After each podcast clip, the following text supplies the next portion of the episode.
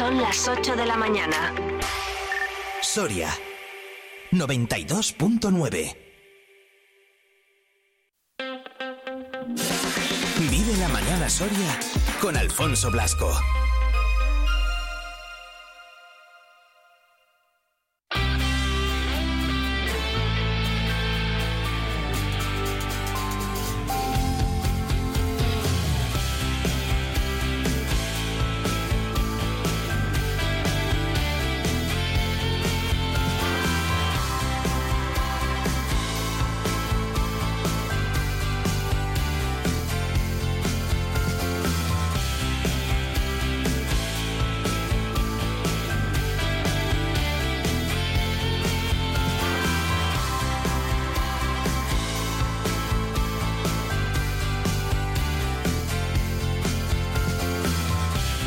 En punto de la mañana, saludos, ¿qué tal? Muy buenos días, soy Alfonso Blasco y aquí estamos un día más en Viva Radio Soria.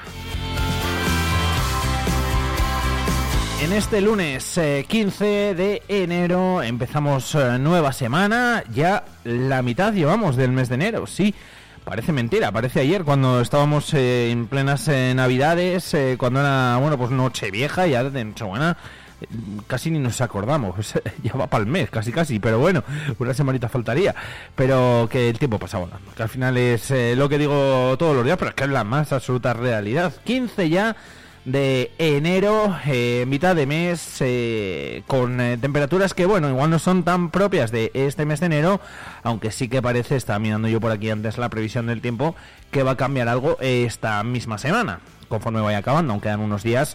Ahora enseguida repasaremos y detallaremos más la información del tiempo. De momento, Soria amanece con 8 grados ahora mismo. En el exterior de nuestros estudios llueve a esta hora. Si todavía no habéis salido de casa o estáis a punto de hacerlo, bueno, pues eh, paraguas, como siempre digo, y buen calzado, porque está lloviendo, aunque no hace mucho frío. En fin, este es el tiempo de más que vamos a tener durante por lo menos toda la mañana de hoy.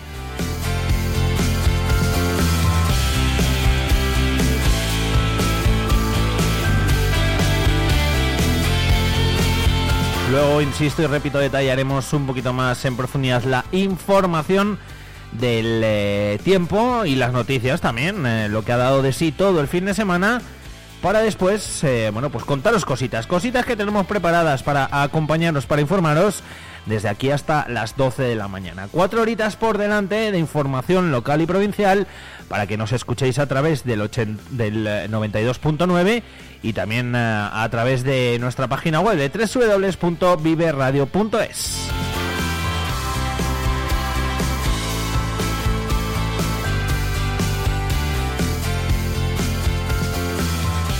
Enseguida, eso de las ocho y media de la mañana, después de repasar las noticias, charlaremos eh, con eh, Javier Moreno, con el secretario provincial de Comisiones Obreras.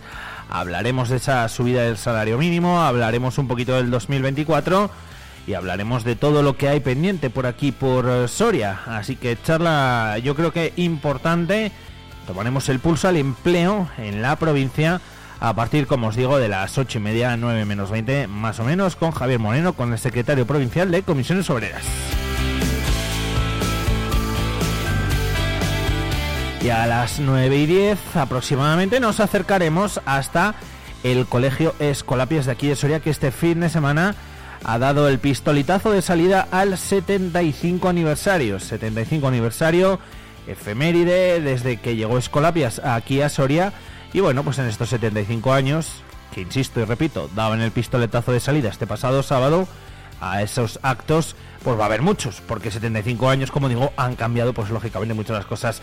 Lo repasaremos todo, hablaremos con Isabel Anie, con eh, la directora de Escolapias aquí en Soria, y que nos cuente ya de paso también, ¿no? ¿Qué tal fue ese acto de inauguración? Que estoy seguro de que muy bien.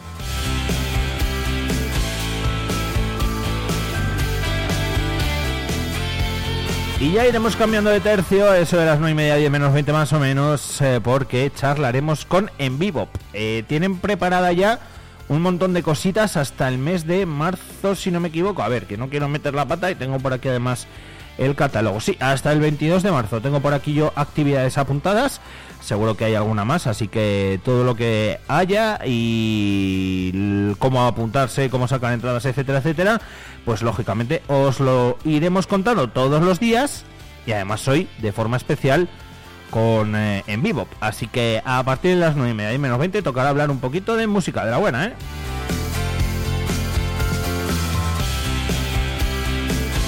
Y es lunes, como cada lunes, eh, habrá que repasar lo que ha dado de sí la jornada, habrá que repasar la derrota en este caso del eh, grupo ERCE frente a Guaguas, la victoria del balonmano Soria frente a Arroyo y la victoria del Club Deportivo Numancia frente a la gimnástica segoviana.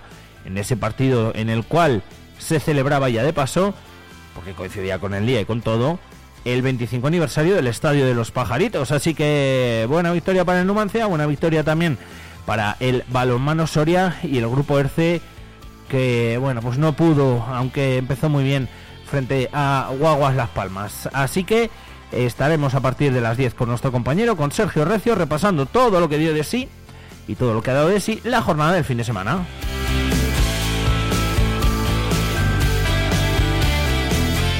Espacios secciones habituales eh, de cada lunes como por ejemplo el repaso que hacemos a la historia, la historia de Numancia, tal y como la contaron los propios romanos, o por lo menos como así figura en esos tiestos, no, en esos textos de Roma, de romanos y de griegos que dejaron escritos hace muchísimos años y que hoy en día pues los podemos ver, lógicamente, y os los podemos contar, que es lo que hacemos cada lunes aquí, contaros eso, la historia tal y como de Numancia, tal y como la escribieron los propios romanos.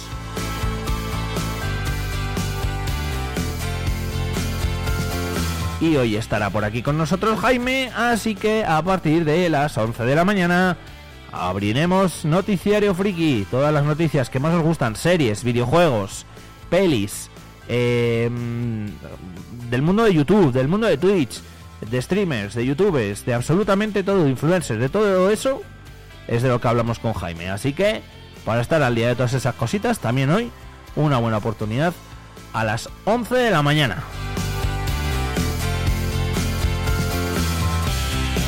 Ahora son las 8 horas y 7 minutos y lo que vamos a hacer va a ser comenzar. Por cierto, ya he abierto por aquí yo mi WhatsApp, 680 93 68 98 para que me mandéis todo lo que queráis, peticiones, dudas, quejas, sugerencias, eh, preguntas, absolutamente todo en el 680 93 68 98. Hay un mensajito y para adelante, que yo os leo, ya lo sabéis, leo absolutamente todo. 8 horas, eh, casi 8 minutos. Vamos a mirar al cielo.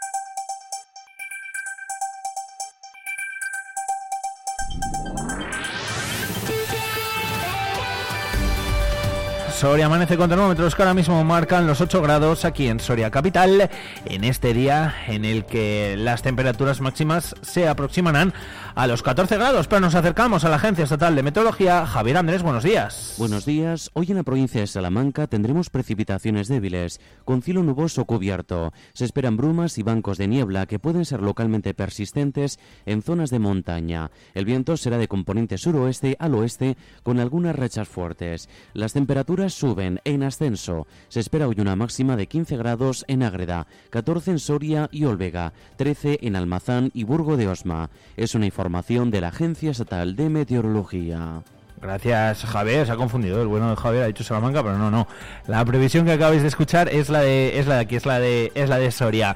Para mañana martes también podría seguir lloviendo, máximas eh, y situación muy similar a la de hoy, máximas de 14 grados, temperaturas mínimas de 6 grados centígrados. El miércoles tendremos alerta amarilla por fuertes rachas de viento, también máximas de 14 grados, mínimas de 8. Y cuando decía yo que iba a haber un cambio, pues es en teoría, aunque aún quedan bastantes días, a partir del viernes. El viernes bajaría la cota de nieve hasta los 900 metros En teoría las mínimas serían de 6 grados bajo cero y las temperaturas máximas serían de 7 grados, así que muchísima diferencia. Cómo vamos a acabar la semana a cómo la estamos empezando, aunque para eso todavía quedan unos días y veremos a ver qué es lo que va pasando. Vive Radio Servicios Informativos.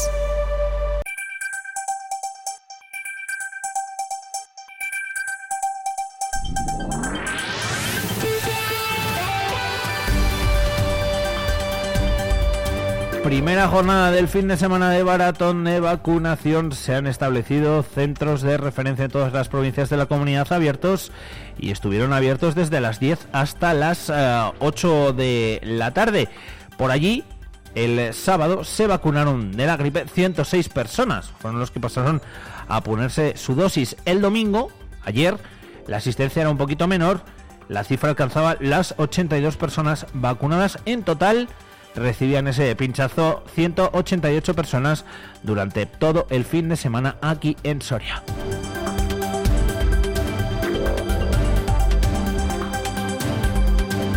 El fin de semana también deja el aniversario de la Policía Nacional que conmemora los 200 años de su creación, un aniversario que se ha celebrado con un acto de izado de la bandera de España en los exteriores del espacio cultural Santa Clara de Soria. La Policía Nacional celebraba el eh, sábado el bicentenario de la creación de la Policía General del Reino, el antecedente del cuerpo, el espacio Santa Clara era el eh, elegido para acoger este acto institucional que se repetía en todas las capitales de España. En el transcurso de esta celebración y bajo el lema Comprometidos contigo se realizaba un izado de la bandera de España en un acto que ha sido presidido por el subdelegado del Gobierno en Soria, eh, Miguel Latorre, acompañado también por el comisario jefe de la Policía en eh, la provincia por Francisco José Moñux y que ha contado también con la presencia de autoridades civiles y militares. Como contábamos, Escolapia Soria celebra su 75 aniversario, destacan la cercanía con los alumnos y las familias como uno de los valores eh, distintivos eh, del centro. El Colegio Santa Teresa de Jesús celebró el sábado la conmemoración de su 75 aniversario. La directora del centro, Isabel Ania, agradecía la confianza de la sociedad soriana en la institución para formar a varias generaciones de sorianos y sorianas. Y el salario mínimo interprofesional sube un 5%, 54 euros. El Ministerio de Trabajo, Comisiones Obreras y UGT han acordado esta subida. Pasará de los 1.080 euros a los 1.134 euros, divididos como hasta ahora en esas 14 pagas. Escuchamos a Javier Moreno, secretario general de Comisiones Obreras en Soria, y a Azucena Pérez, la delegada de UGT en Soria. Esta subida de 5% supone un incremento mensual de 54 euros, o lo que es lo mismo, un incremento anual de 756. Satisfechos por la parte que nos toca, pero nosotros seguimos demandando que se alcance el 60% del salario medio español y según Eurostat eh, serían unos 1.212 o algo así. Organizaciones empresariales como COE y CEPIME se mantenían al margen de esta firma porque consideraban que no se atendían sus demandas. Marian Fernández, secretaria general de la Federación de Organizaciones Empresariales Sorianas, FOES. No nos gusta eh, en cuanto a la forma porque se ha hecho el margen del diálogo social y, bueno, en cuanto al fondo porque nos parece que es excesivo. ¿no? Nosotros planteábamos subir hasta un 4% y se ha llegado al 5%. Por cierto que esta subida se aplicará con efectos retroactivos desde el 1 de enero de 2024. Y tras el carrusel político que vivía el Congreso durante las últimas semanas, Soria ya insistía en el valor del voto en un solo diputado. Vimos en las votaciones de los reales decretos de, que presentaba el Gobierno, los resultados fueron 171 contra 172. O sea, un diputado, un diputado de Soria ya, hubiera sido decisivo en esta, en esta materia y con las vistas puestas en las elecciones europeas de este 2024, para las que trabajan una posible candidatura dentro de la plataforma España vaciada. Hemos tenido conversaciones con algún partido político, algunas agrupaciones electorales a nivel nacional. Pero bueno, ya hemos dicho que España vaciada va a ir como España vaciada. Sin listas aún formadas, ni más información sobre esa candidatura, lo que sí han recalcado es el impacto que creen que tendría conseguir ese escaño. Hay que reconocer que un, parlamentario entre 700 y pico pues puede parecer poco, pero no, es que estar ahí vale. Ya, ya vemos que estar en los parlamentos vale, estás en la toma de decisiones, te puede servir para impulsar la lucha contra la despoblación y hacer un poco más conscientes a la administración tanto autonómica como estatal de que tienen que ir por ese camino. Soria ya también ha recordado algunas de las principales reivindicaciones del año 2023, la línea de bus entre Soria y Calatayud, un pacto de Estado contra la despoblación o la inversión en mejora de las carreteras sorianas, en las que durante 2023 recordaban perdían la vida 16 personas.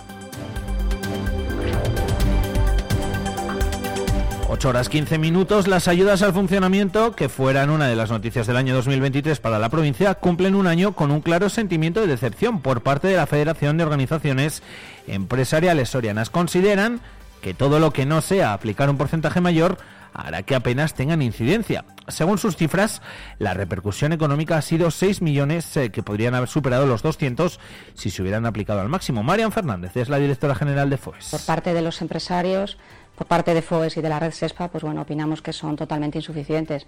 Pensemos que 6 millones de euros no deja de ser el coste de un kilómetro de autovía.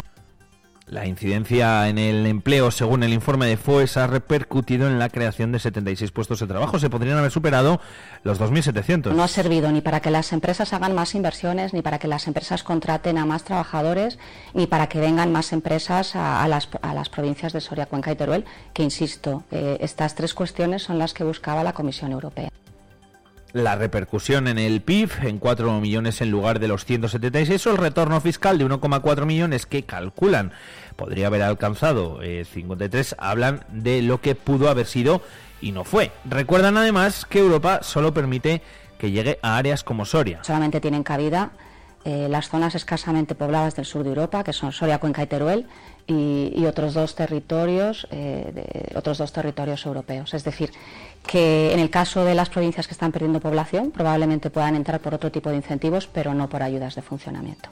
Las cartas enviadas al gobierno en los últimos días son un nuevo grito de ayuda para que las ayudas al funcionamiento repercutan con una incidencia mayor en la provincia.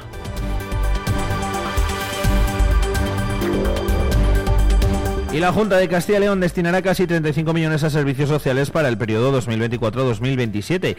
Esta partida económica es un 15% superior al acuerdo marco anterior e irá destinado al Ayuntamiento de Soria con 11 de esos millones y a la Diputación con casi 24. Pedro Antonio Eras es procurador del PP eh, por Soria en la Junta de Castilla y León. Estamos comprometidos con las situaciones de vulnerabilidad, estamos comprometidos con las personas más desfavorecidas y lo que pretendemos hacer es darles oportunidades para salir adelante. O sea, nosotros no pretendemos que la gente viva de un subsidio para toda la vida, sino todo lo contrario. Lo que pretendemos es ayudarle cuando lo necesitan y promoverlos y formarlos para que puedan encontrar un empleo digno, ¿no?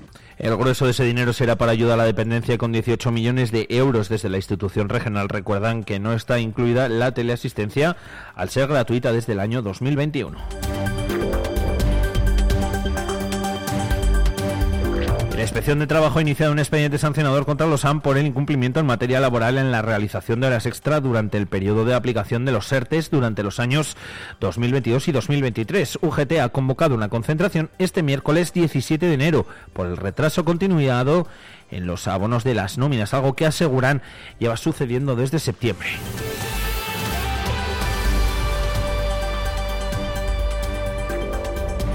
Y la revista Forbes ha publicado su lista con las 24 personas que con su innovación y sus avances científicos y técnicos cambiarán o darán una forma mucho más consciente a la sociedad durante el 2024. Entre ellos hay un soriano cuyo proyecto pretende ayudar a la transición energética reduciendo consumos en climatización. Los sistemas permiten ahorrar hasta 1.500 euros al año de gasto en calefacción en viviendas. Cubre más del 80% del consumo con el calor que producen los sistemas de procesamiento de datos que llevan incorporados. Aaron Molina es director técnico de Cerminer.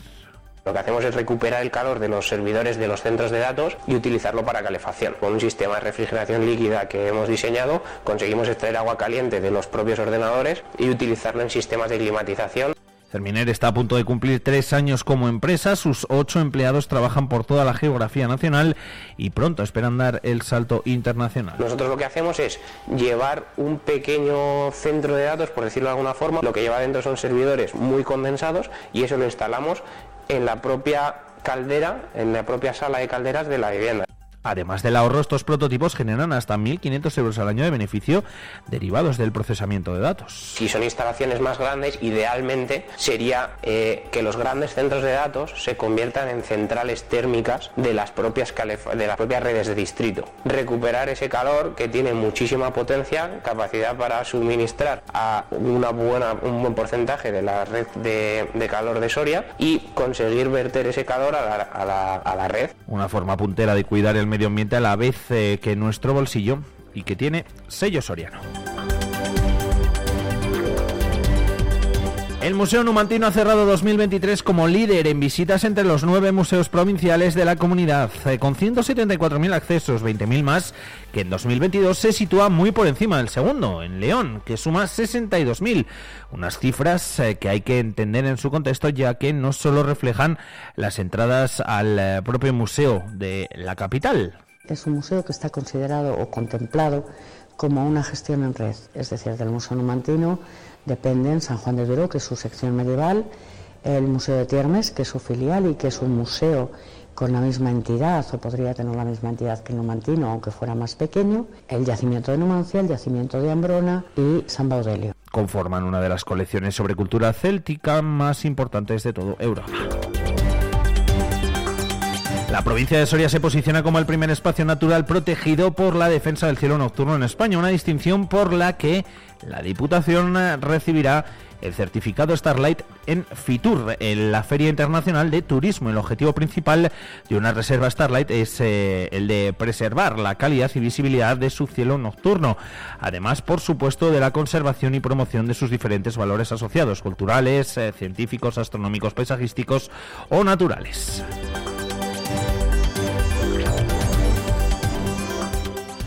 8 horas 21 minutos, el grupo de investigación clínica de la Facultad de Ciencias de la Salud de Soria está desarrollando un ensayo para curar la pubalgia. Cuenta con el apoyo de la Cátedra de Conocimiento e Innovación de Caja Rural y con él se busca reducir los costes y el tiempo de recuperación en deportistas a través de una técnica manual de fisioterapia. La pubalgia engloba distintas patologías cuyo dolor se localiza en la zona de la ingle.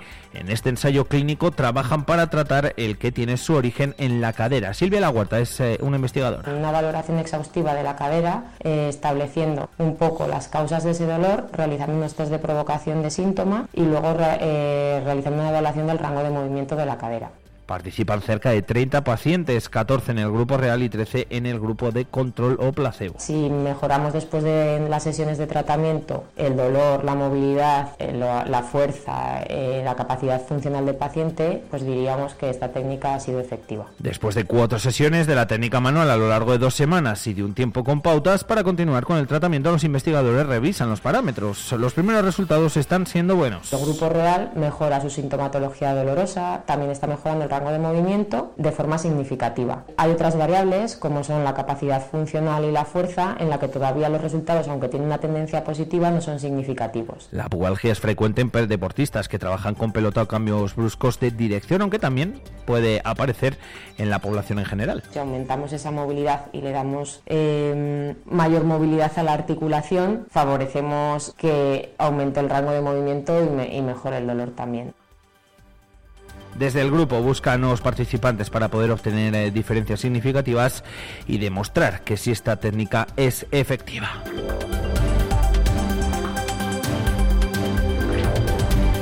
Casi el 62% de los desplazamientos al trabajo centros de estudios en la provincia en Soria se realizan en coche particular. Estos datos, según la web de Informes Mecánicos, demuestran que se valora de forma muy positiva la independencia que ofrece un coche particular en desplazamientos habituales. Casi el 29% de los trabajadores o estudiantes realizan este trayecto a pie. Hablando de moverse por carretera, por cierto, eh, hay que tener cuidado durante estos días a primeras horas, ya lo saben, por posibles heladas.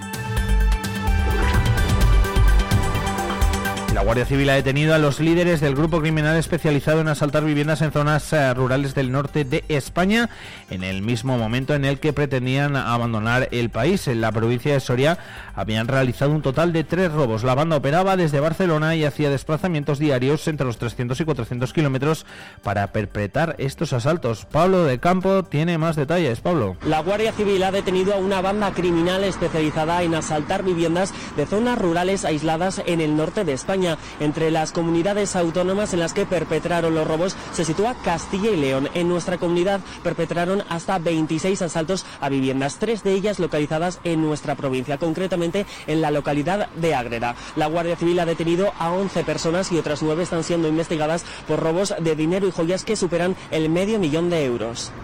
Gracias, eh, Pablo. En otra operación también les contamos que agentes de la Policía Nacional detenían a 22 integrantes de una organización ecologista por conformar una estructura criminal y causar daños al patrimonio por valor de más de medio millón de euros, entre ellos una mujer de aquí de Soria.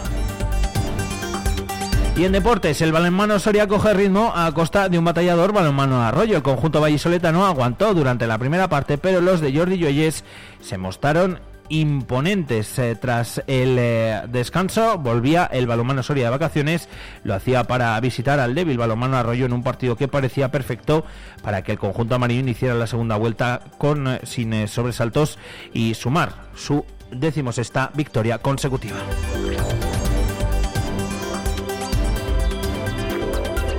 Y Guaguas pudo con un grupo RC Soria de más a menos. Los celestes caen por 3-1 tras llevarse el primer set y pagar la carga de partidos y también las molestias de varios jugadores. El grupo RC ve cómo se aleja el liderato de la Superliga tras caer por 3 1 en su visita a Guaguas. A pesar de ganar el primer set, los de Alberto Toribio se han visto después superados por un rival más fresco y con más alternativas en el juego. Los celestes pagaban la fatiga de la derrota de la CEP Cup, aunque ahora deben de viajar a Turquía para el partido de vuelta de la eliminatoria. Y un último apunte y es que el Numancia mantiene el liderato de cabeza ante la Segoviana. Los rojillos consiguen una importante victoria para seguir en lo más alto de la tabla gracias a los cabezazos de Lupo y Mustafa y un auténtico golazo de Tamayo. El Numancia saltaba al terreno de juego con eh, una alineación que para Javi Moreno apunta a ser la titular en los grandes partidos, con la única baja de Dorron Soro. El técnico dejaba claro ante la gimnástica segoviana que Lupo es su delantero y que Tamayo, Carlos González y Alain Rivero componen su línea de tres cuartos. Además, por cierto, en un partido en una tarde en la que Los Pajaritos cumplía 25 años.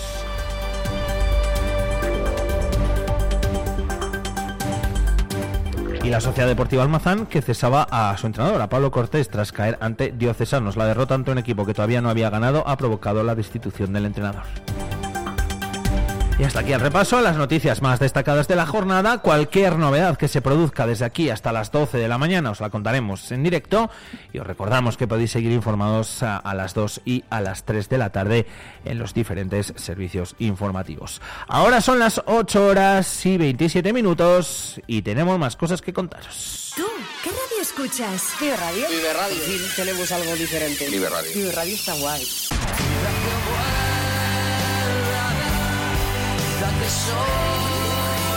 Vive Radio.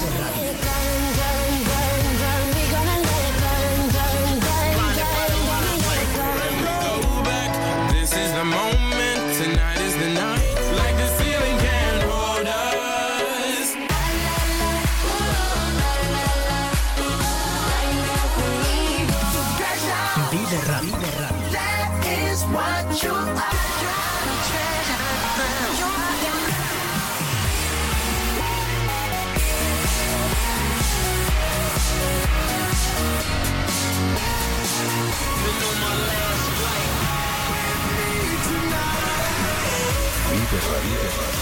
Siempre música positiva. La música que más me gusta es la que escucho en Vive Radio.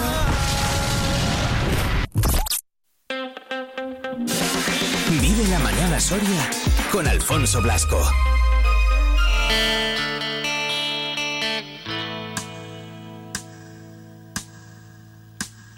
Siempre quise ir a LA, dejar un día el mar en tu compañía. Pero ya hace tiempo que me has dejado y probablemente me habrás olvidado. No sé qué aventuras correré sin ti.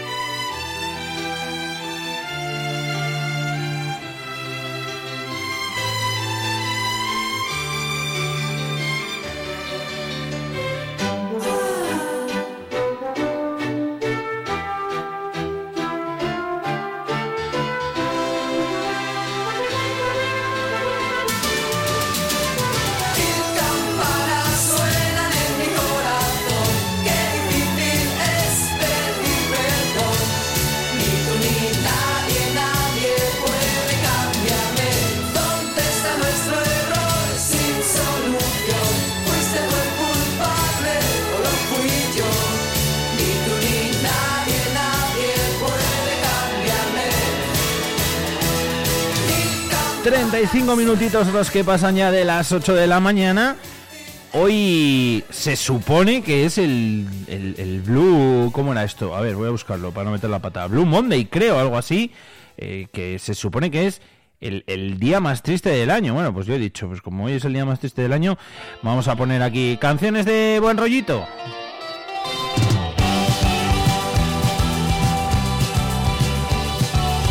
Es esto del día más triste del año. Esto no sé si es un invento o, o- qué, o es que realmente es así. No lo sé, no lo sé. Pero bueno, nosotros intentaremos hoy ponernos aquí, como decía yo antes, el eh, buen rollito y el ánimo para que este Blue Monday, como se dice, bueno, pues eh, no lo sea tal. Esto es según el psicólogo eh, Cliff eh, Arnold, eh, que dice que después de los excesos navideños, que muchas familias no se han recuperado ni económica ni emocionalmente, que la falta de rutinas y el descontrol de la temporada festiva de Navidad afectan a nivel emocional y los propósitos de Año Nuevo se antojan muy complicados, que por lo tanto las personas a estas alturas ya se han dado cuenta de que las tan ansiadas metas que se habían propuesto para comenzar el año son muy difíciles de cumplir, llegando a una profunda decepción. Por estos y por otros motivos dicen que el tercer lunes de enero se conoce como el Blue Monday o traducido al español como el lunes triste.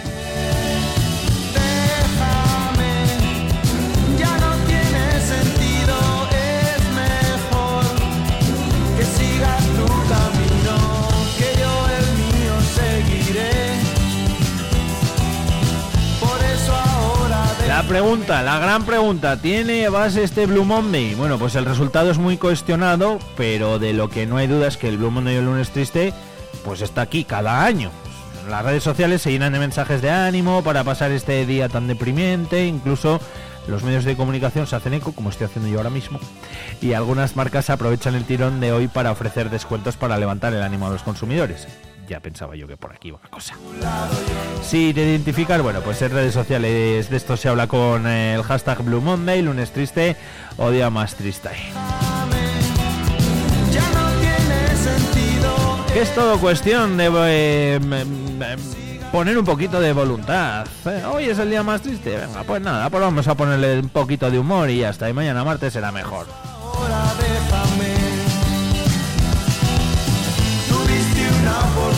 Enseguida vamos a hablar de empleo, enseguida vamos a acercarnos hasta comisiones obreras para hablar un ratito con Javier Moreno y bueno, pues tomar el pulso, como decíamos, al, empleo en, Soria, en la provincia, en absolutamente todos los ámbitos. O sea que, mira, como nos dice por aquí Tomás por WhatsApp, hoy puede ser un gran día. Mítica canción de Serrat para lunes negro este.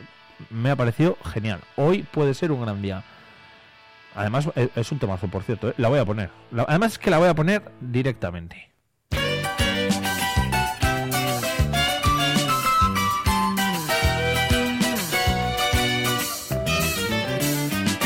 Hoy puede ser un gran día, plantéatelo así.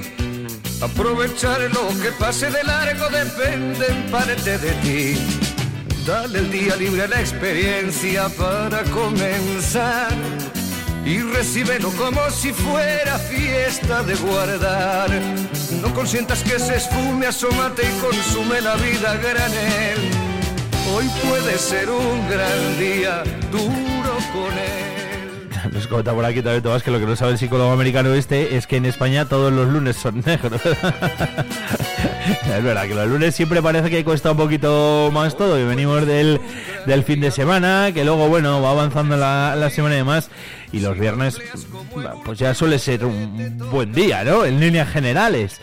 Pero bueno, oye, que aquí hay opiniones para, para todos. Hay mucha gente que también trabaja los sábados y que llega, pues mira, chico, para mí los viernes son un día más porque los sábados también lo suelen ser, pero bueno, hay de todo. Lo que hay que hacer es tomárselo todo, pues con la mejor voluntad posible, con el mejor humor posible y, y nada, y ser positivo, que yo creo que eso pues ayuda y mucho.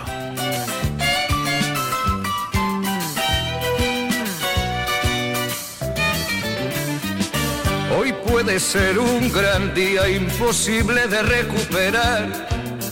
Un ejemplar único, no lo dejes escapar. Que todo cuanto te rodea lo han puesto para ti. No lo mires desde la ventana y siéntate al festín. Pelea por lo que quieres y no desesperes si algo no anda bien. Hoy puede ser un gran día y mañana también.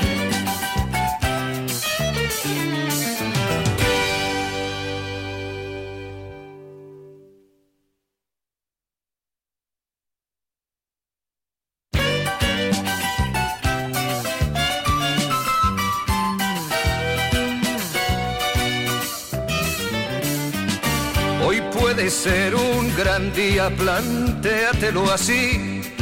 Aprovechar lo que pase de largo depende en parte de ti. Dale el día libre a la experiencia para comenzar. Y recíbelo como si fuera fiesta de guardar. No consientas que se esfume, asómate y consume la vida granel. Hoy puede ser un gran día, duro con él. Pues eso, que es que como dice por aquí bien Joan Manuel Serrat, como nos habéis dicho por WhatsApp que esta canción es perfecta para este día, pues por eso la ponemos. Así que nada por aquí de Blue Monday, de día más triste del año, ni nada de esto. Vamos a ponerle energía positiva y buen rollito, como se dice ahora, para combatir este Blue Monday, o como, o se diga, este día triste, este día azul. Los placeres y puedes derrocharlos. Si la rutina te aplasta, dile que ya basta de medio. Vamos a acercarnos hasta comisiones obreras, os lo hemos ido contando a lo largo de esta mañana, también os lo contábamos la semana pasada, es que el salario mínimo interprofesional sube un eh, 5%, no es del único que vamos a hablar porque bueno, pues al final hay también más temas que afectan directamente además eh, a la provincia de Soria. Javier Moreno, secretario provincial de comisiones obreras en Soria, ¿qué tal? Javi, muy buenas. Muy buenos días.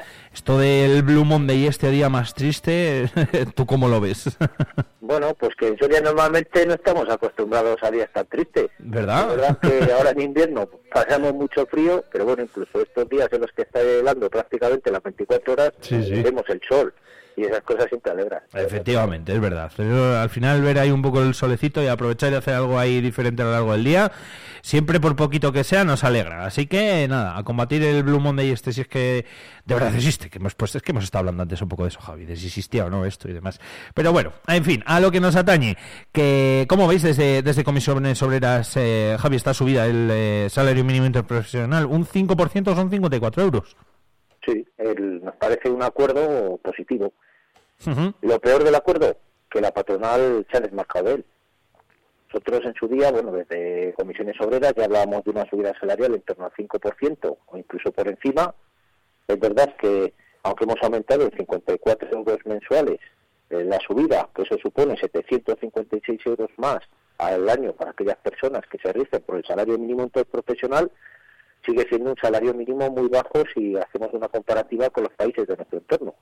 Pero bueno, aún así estábamos dispuestos a ceder hasta una subida del 4% siempre y cuando hubiera acuerdo en la mesa del diálogo social por unanimidad, o lo que es lo mismo, que fuera suscrito tanto por comisiones de UGT como por el Ministerio de Trabajo y la patronal. En el momento que se desmarca la patronal, también le hicimos ver al gobierno que un 4% era insuficiente y que como mínimo había que hacer el esfuerzo para subir el 5%. Por lo tanto, de entrada, decir que es una medida positiva que va a afectar a muchos de los trabajadores y trabajadoras de, de nuestra provincia y, y del conjunto del país y al final, bueno, pues se hace justicia en subir salarios a las personas que menos que menos salario cobran. Eh, estamos hablando de que al final el, el- el cómputo en, en- en todo el año son 750 y algo, ¿no? Si mal no calculo. 756. Ah, efectivamente. Siempre que hablamos del salario mínimo, igual que los salarios de las tablas salariales de los convenios colectivos, siempre hablamos en salario bruto. Pues, tal y como ha quedado fijado a partir del 1 de enero, son 1.134 euros brutos al año por 14 pagas. Hoy, brutos al mes, perdón. Sí, por sí. 14 pagas, que serían los 15.876 euros brutos al año. Perfecto, pues acla- aclarado queda. Yo muchas veces me pasa, y está bien que lo aclares, que me lío también con los brutos, eh, los netos y, y demás. O sea que siempre está bien el, decirlo. Eh, esto por un lado, que quería yo saber de vuestra, vuestra opinión, eh, Javi. Por, por otro lado, como, como hemos acabado el año, eh, un año en el que hemos hablado en Soria mucho de ERTES, de ERES, etcétera, etcétera. Eh, hemos estado ahí que sí con Losan, que sí con Torres, que sí con Amesa, que sí, en fin, al final, bueno, pues mucha gente, ¿no? Muchos, muchos empleados. Em, por resumir un poquito o por tomar un poquito el pulso a todo el empleo en la, en la provincia, eh, Javi, ¿qué es lo que más puede preocupar ahora mismo? ¿Cuál, ¿Qué situación es la que más puede preocupar? Aunque imagino que todas, lógicamente, son importantes. Bueno, pues en cuanto al empleo, si vemos los datos del año 2023 y los comparamos con los del año anterior, vemos que hemos bajado en un porcentaje importante el número de personas desempleadas en nuestra provincia. Y además, eh, gracias a la última reforma laboral, también hemos visto que cada vez tenemos más contratos indefinidos. Esa es la parte positiva, porque al final siempre decimos que lo importante de tener un empleo es tener un empleo estable, de buena calidad y bien remunerado que es un poco lo que se persigue ahora con la subida del salario mínimo interprofesional y que también tiene que servir de arrastre para que cuando negociemos los convenios colectivos también subamos los salarios mínimos. Que recuerdo que en Soria negociamos 15 convenios colectivos sectoriales que afectan en torno a 15.000 trabajadores y trabajadoras y en todos los convenios colectivos que negociamos en Soria las tablas más bajas, o sea, las categorías profesionales más bajas se rigen por el salario mínimo interprofesional. Por lo tanto, también esos trabajadores que aunque tengan un convenio colectivo de aplicación, también las categorías más bajas se van a ver incrementadas ah, en el porcentaje que se incrementa el salario mínimo. Eso tiene que servir, como decía, de arrastre para que el resto de las categorías también suban el, en el mismo porcentaje, como mínimo, sus salarios. Entonces, por eso digo que es importante o es un tema de justicia de cara a esas personas que menos cobran, pero también nos tiene que servir como referente a la hora de negociar los convenios colectivos. Mm. Mira, ahora que has hablado de, convenios, eh, quedaban convenios sin sin firmar todavía, ¿no? Eh, para, para este mismo año. Si no me mal recuerdo, construcción, oficinas, panaderías, transportes.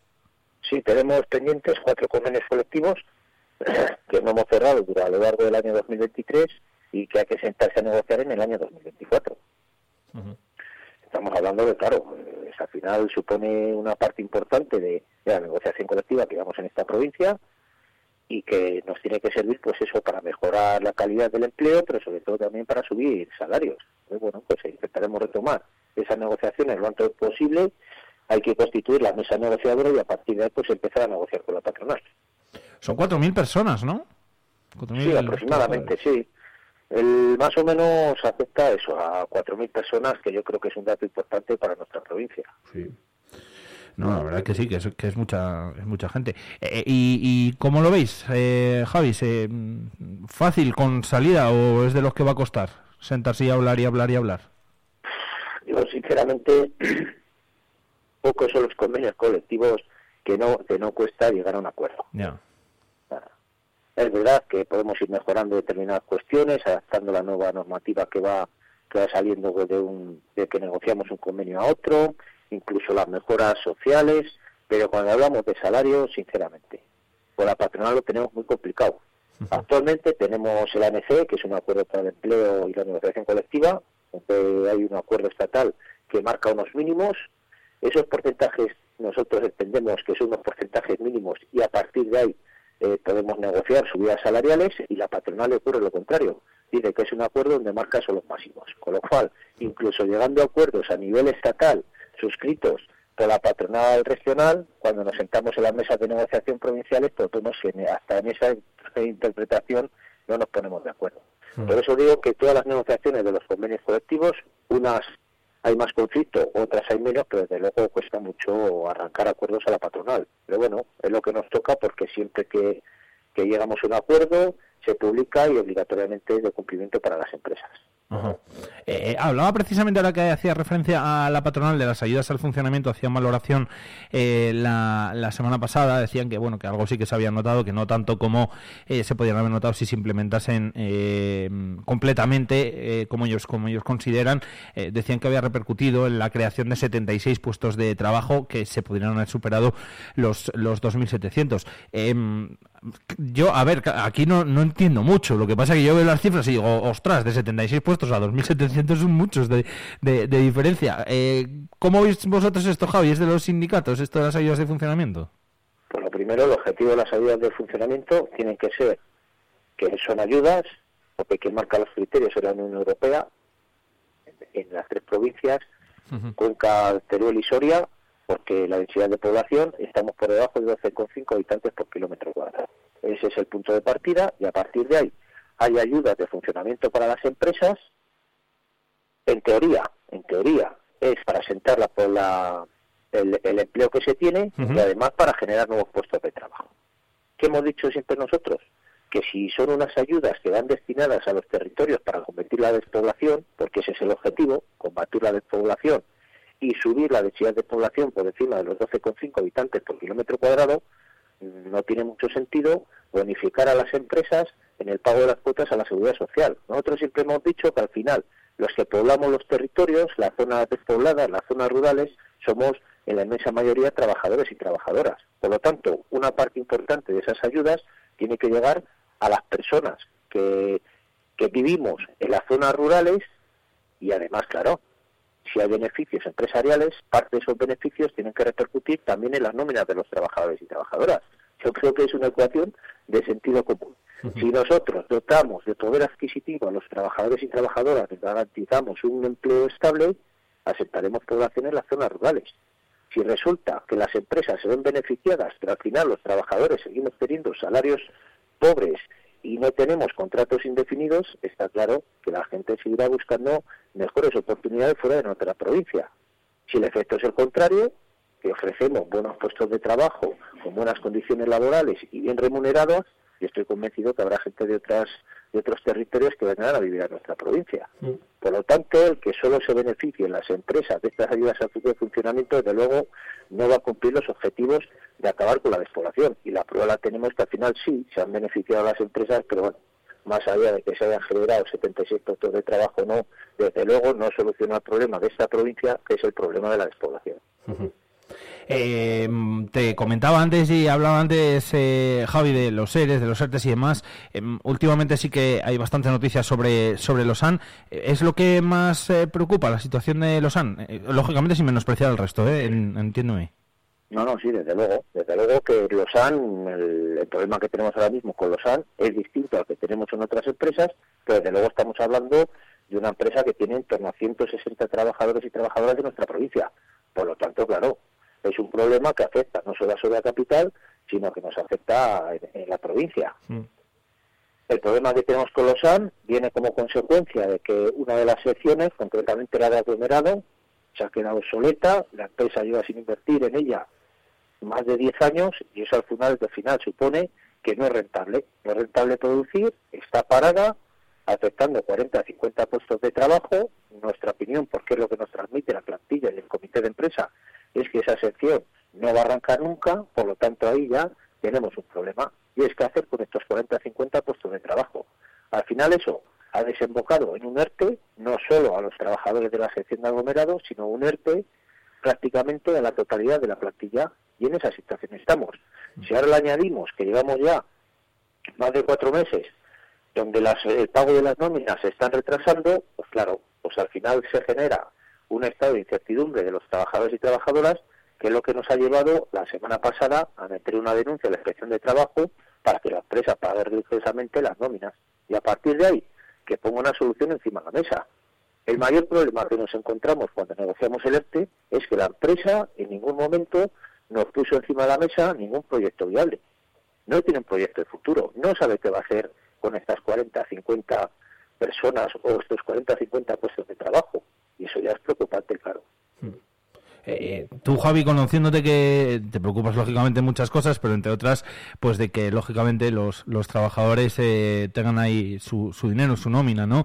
Eh, a tiempo y, cuando y cuando debe de ser. eh, no es que sea pan para hoy y hambre para mañana, ¿no? El que la cobren, porque lógicamente el problema eh, pues se tiene que solucionar, porque si no se va a seguir a, medio y a, y a- largo plazo. Pero claro, que haya retrasos en esos pagos de las nóminas y que pues puede haber familias a las que les cause un serio problema. Sí, claro, efectivamente. En esta vida nosotros, to- todas las personas, acomodamos nuestra forma de vivir, de vivir en función del empleo que tenemos y de los salarios. Entonces, El que tenga salarios más altos, pues tendrá un nivel de vida más alto y el que tenga salarios más bajos, pues tendrá que tener un nivel de vida más bajo. Pero al final tú, cuando echas tus cuentas mensuales o anuales, lo haces en torno al salario que tienes. ¿Qué ocurre? Que cuando tú entras un ERTE, evidentemente, dejas de, de percibir una parte importante de, de tu salario. Por lo tanto, ya muchas veces empiezan los problemas. Claro, si eso se va alargando en el tiempo, pues al final es fácil que las familias, que las personas nos metamos en un pozo. Y eso es lo que tenemos que evitar. Claro, cuando nosotros nos sentamos a negociar ERTES, lo hacemos ante proyectos que tienen futuro, proyectos que son viables. Porque si no son proyectos de futuro, habrá que negociar otras cuestiones distintas. Claro. Entonces, claro, ¿qué pasa? Que nosotros nos sentamos a negociar el ERTE de los SAN, lo primero que pedimos es eso, la viabilidad de- del proyecto en un futuro, y no nos han garantizado por hoy que los tenga futuro en la provincia de Soria. Más allá, que a lo mejor el- un nuevo proyecto que están que quieren desarrollar en la ciudad de- del medio ambiente o en el tema, pero vamos, no hay garantías de nada. Entonces, tenemos que confiar que los SAN siga nuestra provincia, que los SAN invierta en la sección del aglomerado, cu- cuestión que veo bastante difícil, y que se siga manteniendo el resto de las de las secciones, como por ejemplo la melamina. Al final están suministrando la melami- eh, el aglomerado a la melamina, la sección de la melamina, pero ese aglomerado lo tiene que comprar la competencia. Y eso, pues bueno, es una situación un poco extraña. Pues sí, la verdad. Eh, oye, Javi, para este 2024, ¿conoceremos algo, sabremos algo de Ondara? ¿O, o- o- o- o lo, ves, lo ves turbio? Pues mira, sinceramente, Ondara ya hace mucho tiempo Mm. que hemos dejado de ser optimistas. Se siguen negociando ERTES, prórrogas de ERTES, y, y al final estamos en un callejón de salida donde la base principal es que la empresa está pendiente de que se le dé el permiso de comercialización de, de la María, y ese permiso lleva un montón de tiempo esperándolo. Lo último que nos transmitió la empresa, la dirección de la empresa, es que no se les da a la Agencia Estatal del Medicamento, no les da ese permiso porque no certifican que tienen clientes. Los clientes no llegan porque también después de tener tanto tiempo la María envasada o empaquetada, eh, ha debido de perder calidad por lo visto. Entonces, claro, pues al final yo creo que estamos ahí en un, en un callejón sin salida que, sinceramente, tiene mala solución. Hace tiempo que le venimos pidiendo a la empresa que dé una solución a la, a la plantilla, que les indemnice, que les deje salir y si el día de mañana la empresa nuevamente vuelve a tener actividad, pues tiene que haber un compromiso de que los primeros a los que llame son los, los anteriores trabajadores suyos. Pero desde luego a la plantilla a estas alturas la empresa le tiene que dar una salida. Y la última, Javi, no te robo, no te robo más tiempo. Oye, ¿qué pasa con aquí, con nuestros vecinos, con la, con la, con la residencia de, de los Royales? Están, jolín, están los trabajadores preocupados, ¿eh? Muchísimo. Nosotros, eh, sobre todo en Navidades, eh, es una situación de mala organización y sobre todo falta de plantilla. El problema que han tenido en Navidades es que, bueno, muchas de las trabajadoras han tenido que coger la, la baja la baja médica como consecuencia de, del virus. Eh, hay una infección respiratoria que, que, ha, que ha, bueno, ha empeorado la situación y también muchas de las trabajadoras tenían las, las vacaciones. Claro, no se han sustituido, no se han sustituido las vacaciones, no se han sustituido las bajas, la plantilla está bajo mínimos, eso supone que tienes que hacer eh, un exceso de, de tu jornada, o sea, un exceso de jornadas. Conocemos algún caso, es verdad que aislados, pero conocemos algún caso incluso donde se han generado hasta 19 días de exceso de jornada.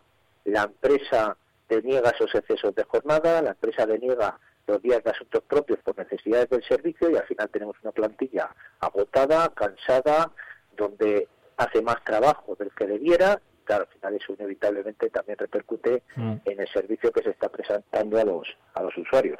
Entonces, bueno, pues al final la Junta de Castilla y León tiene que tomar cartas en el asunto. También nos cuesta que este problema se está produciendo en residencias de personas mayores que tiene la Junta de Castilla y León en otras provincias y esto hay que ponerle ya una solución, porque si no vamos a tener un año muy largo y cuando llegue la, la época de verano y nuevamente las trabajadoras ejerzan su derecho a coger vacaciones, pues nuevamente volveremos a tener un problema serio. Lo mismo, efectivamente, va a volver a, a- pasar lo mismo. Bueno, pues esperemos que, se solucione. Eso, en teoría, personal y, y no sé, quizás una, una mejor organización, supongo, ¿eh? no lo sé, eso ya es hablar a, a- hablar por hablar lo mío. No, no, no, no, al revés, hablar por hablar no, eh, lo estás diciendo. Ah, vale. Hace falta, hace falta una mejor organización y sobre todo que las plantillas se cubran en, en, en los ratios mínimos, o sea, la propia Sí, sí, normativa eso- en la que nos dice Lógico. cuántas personas trabajadoras tiene que haber como mínimo para poder prestar un servicio de calidad. y sobre todo la organización, claro. Pues veremos, veremos a ver si, si se soluciona eso y el resto de temas. Me quedo con las noticias positivas, como has dicho al principio, eh, eh, Javi, con esa subida del, del salario mínimo y al final también, bueno, pues eh, con eh, el descenso del desempleo durante el 2023 aquí en Soria, en la provincia, que esperemos que para 2024 sea igual y sigamos contando buenas noticias. Si, si no, bueno, pues ahí está siempre, desde luego, comisiones obreras. Javi, que gracias, que un abrazo muy grande y que tengas buena semana. Vale, muchas gracias a vosotros por darnos como siempre voz y que paséis una semana. Encantados, un saludo. Vale. En Vive Radio escuchamos lo que pasa a nuestro alrededor y te lo contamos para informarte, para entretenerte, para emocionarte, con las voces más locales y los protagonistas más cerca. ¿Tú qué radio escuchas? Vive Radio. Vive Radio. Sí, tenemos algo diferente. Vive Radio. Vive Radio está guay.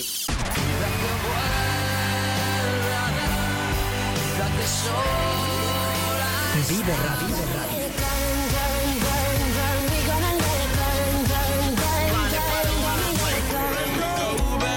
This is the moment,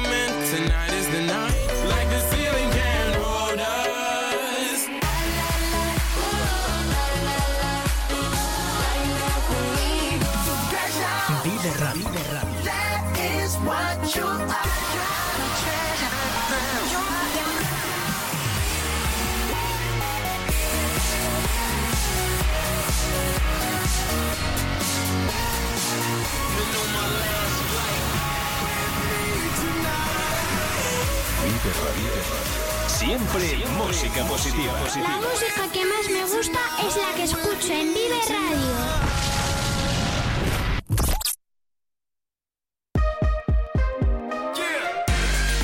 Vive la música con Vive Radio Soria. Chiquilla.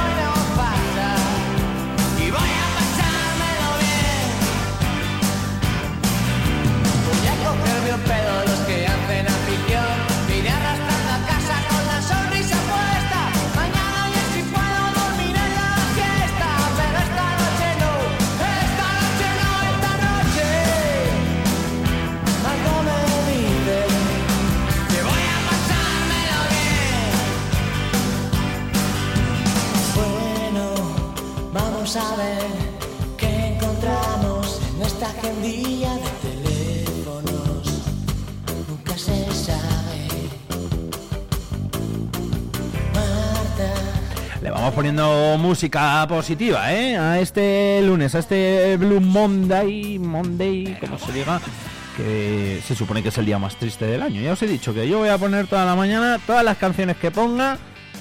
Voy a hacer todo lo posible para que sean canciones de estas de, de, de buen rollito.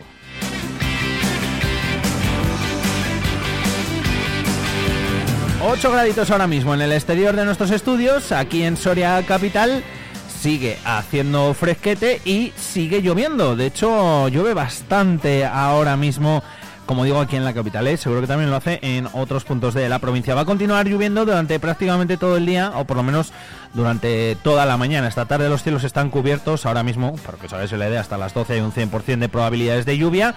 A partir de las 12 hasta las 6 de la tarde de un 55%. Y luego esta tarde de un eh, 20% nada más. Mañana ya va a llover menos.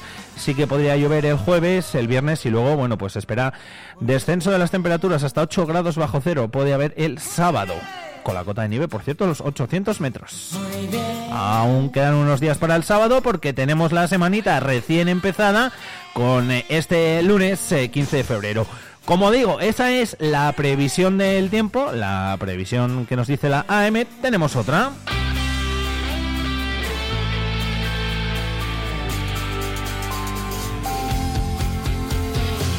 Efectivamente, tenemos otra, la de nuestro amigo Luis Jacinto, la previsión de las cabañuelas, que ya lo tenemos por aquí. Luis Jacinto, buenos días. Buenos días, hoy sí que está buen día, buena mañana.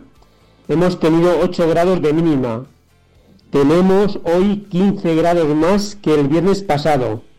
Hoy va a llover por la noche y por la mañana, cuando no esté la luna. Tiene que llover, bueno, que está lloviendo y ha llovido esta noche, porque lo decían las urracas, el cielo rojazo de anoche, cielo rojazo, agua porrazos, y las caballeras de Santa Lucía y la menstruación de la luna. Las urracas son las mejores meteosat que hay. Hasta el viernes vamos a tener buena temperatura, sobre todo las mínimas, ya que no vamos a tener heladas, pero vamos a tener mucha nubosidad y mucho viento. A partir del viernes, del viernes rolan los vientos al norte, vendrá la, caballer- la caballería la bandera, bajarán las temperaturas y vuelven las heladas. Y también, claro, desaparecen las lluvias. Podríamos tener algún copo de nieve del 19 al 22 de este mes. Estos días tenemos la borrasca Hipólito. Hipólito es una palabra griega que viene de hipos caballo y soltar, liberar. Significa el que suelta a los caballos, el guerrero. Nos va a soltar Hipólito la lluvia, la nubosidad, el viento igual a un copo de nieve. De nieve. Vengo diciendo desde hace tres meses que cuando vengan las borrascas, durante todo el año, los días más lluviosos van a ser los lunes, miércoles y jueves, sobre todo el jueves.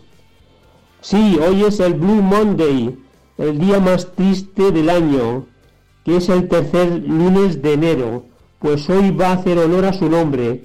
No vamos a ver el sol, va a llover, pero bueno, lo interesante es que no, que no va a hacer mucho frío. Esto está relacionado con el clima y la economía.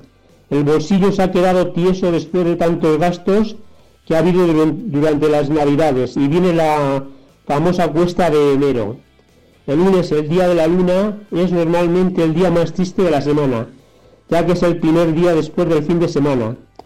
Pero el tercer lunes del año está considerado como el día más triste y desagradable del año, dado que en esta época del año hace mucho frío. Enero es el mes más frío del año y apenas se ve el sol, ya que los días son muy cortos. Dice la sabiduría popular, el sol de enero sale tarde y se pone presto y suele, suele llover, nevar, hay nieblas, suele haber mucha nubosidad. Además el lunes, el día de la luna, para, para los romanos era un día triste y era un día de lluvias. Desde el 14 de octubre, día que comenzó la menstruación de la luna, el lunes, miércoles y jueves, repito, han sido los días más lluviosos, cuando han venido las borrascas, y sobre todo el jueves. Y van a seguir siendo los días más lluviosos cuando vengan las borrascas este año. Como por ejemplo esta semana, que los días más lluviosos van a ser el lunes, miércoles y jueves. Hoy es Santa Secundina. Por Santa Secundina, la nieve en cualquier esquina. Saludos.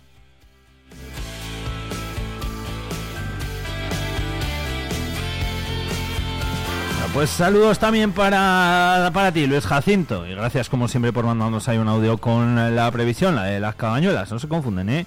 Ni las urracas ni las vacas de Valdejeña. Hoy va a llover y ha llovido. Y está lloviendo, de hecho, hasta ahora continúa haciéndolo, como os decíamos hace, hace un momentito, aquí en, eh, en Soria Capital.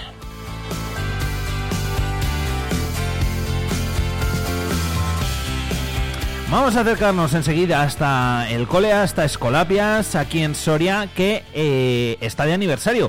Cumplido 75 añitos, nada más y nada menos. El eh, sábado daba eh, comienzo, daba el pistoletazo de salida a todos los actos que han preparado para conmemorar estos 75 años, acto que tuvo lugar en el eh, propio colegio y ahora sí vamos a repasarlo con Isabel Ania, con su directora.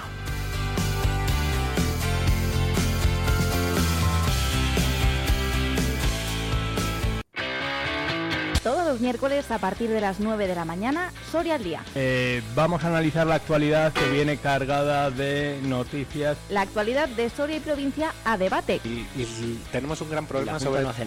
Con Iván Juárez. Amigos, muy buenos días, como cada miércoles en Soria al Día. Soria al Día, vive la actualidad, vive Soria 92.9 FM.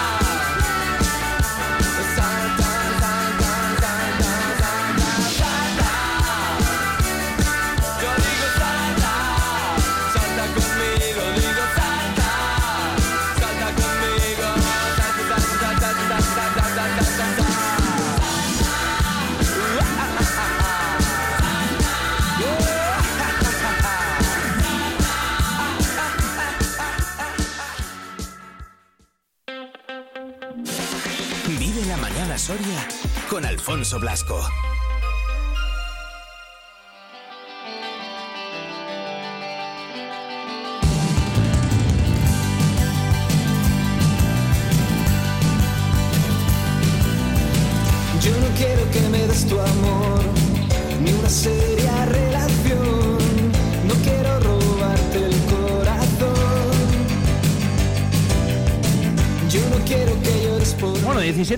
Son los que pasan ya de las eh, 9 de la mañana. Sigue lloviendo, como hemos dicho, desde primera hora de la mañana y lo va a seguir haciendo, ¿eh? por lo menos durante toda esta mañana.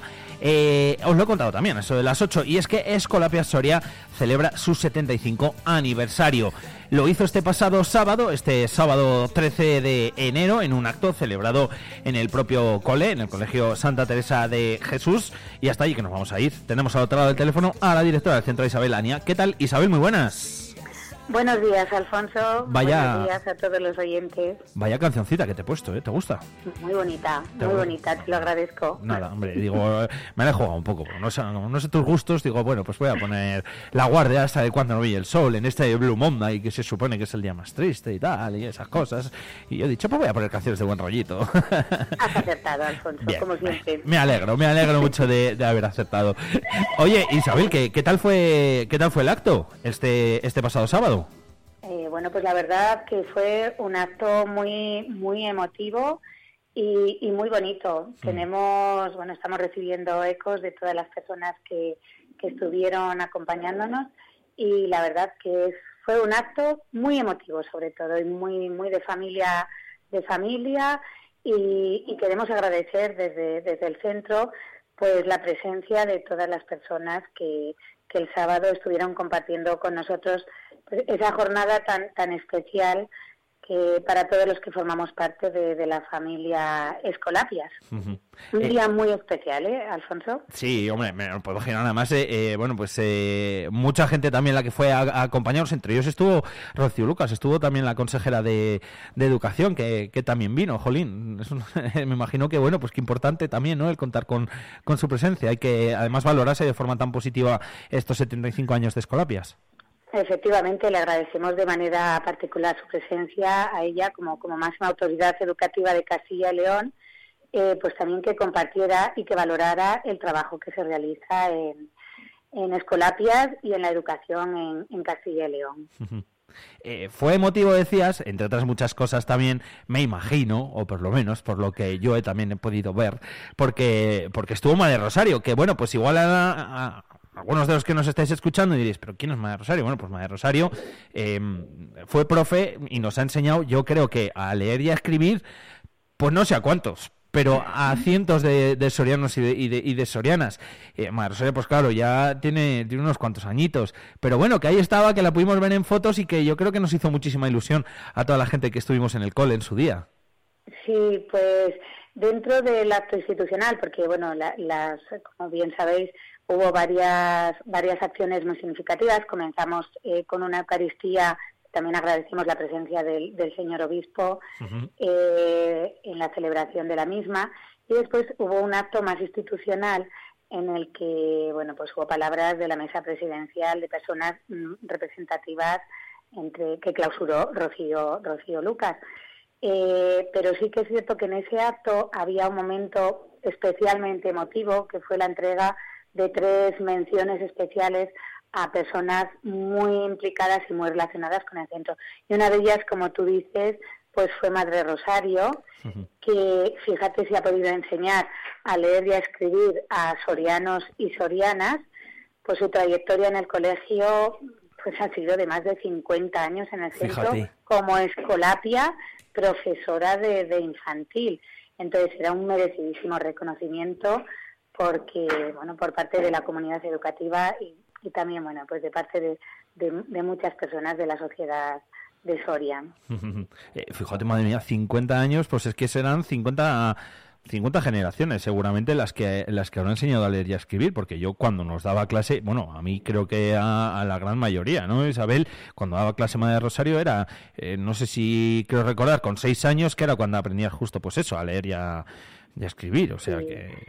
Sí, sí, se ha dedicado, sobre todo en cinco años, en la educación infantil, se ha dedicado sobre todo a, a una de las, de las mm, funciones más importantes, a mi manera de pensar, en educación, que es la enseñanza de, de la lectoescritura, porque Sí. claro, es la llave de todo aprendizaje. Y, y sí, bueno, ha formado a muchísimas generaciones en, en, en lectoescritura y así la recordáis, ¿eh? Sí, sí, sí, Eh, sí. Cuando hablas del Colegio de las Escolapias de Soria, todo el mundo recuerda a Madre Rosario y es impresionante porque ella, pese a que ya tiene muchos años, eh, recuerda nombres y apellidos de la mayor parte de los alumnos. Antes de subir a recoger el premio hubo un momento muy bonito con, con, bueno, con exalumnos que estaban para participar también en otra parte, que era un, un concierto, y había muchos exalumnos y recordaba nombre, apellidos y familia de cada uno de ellos. Es impresionante cómo, desde luego, vosotros lleváis a Madre Rosario en el corazón, pero ella lleva a Soria en el corazón.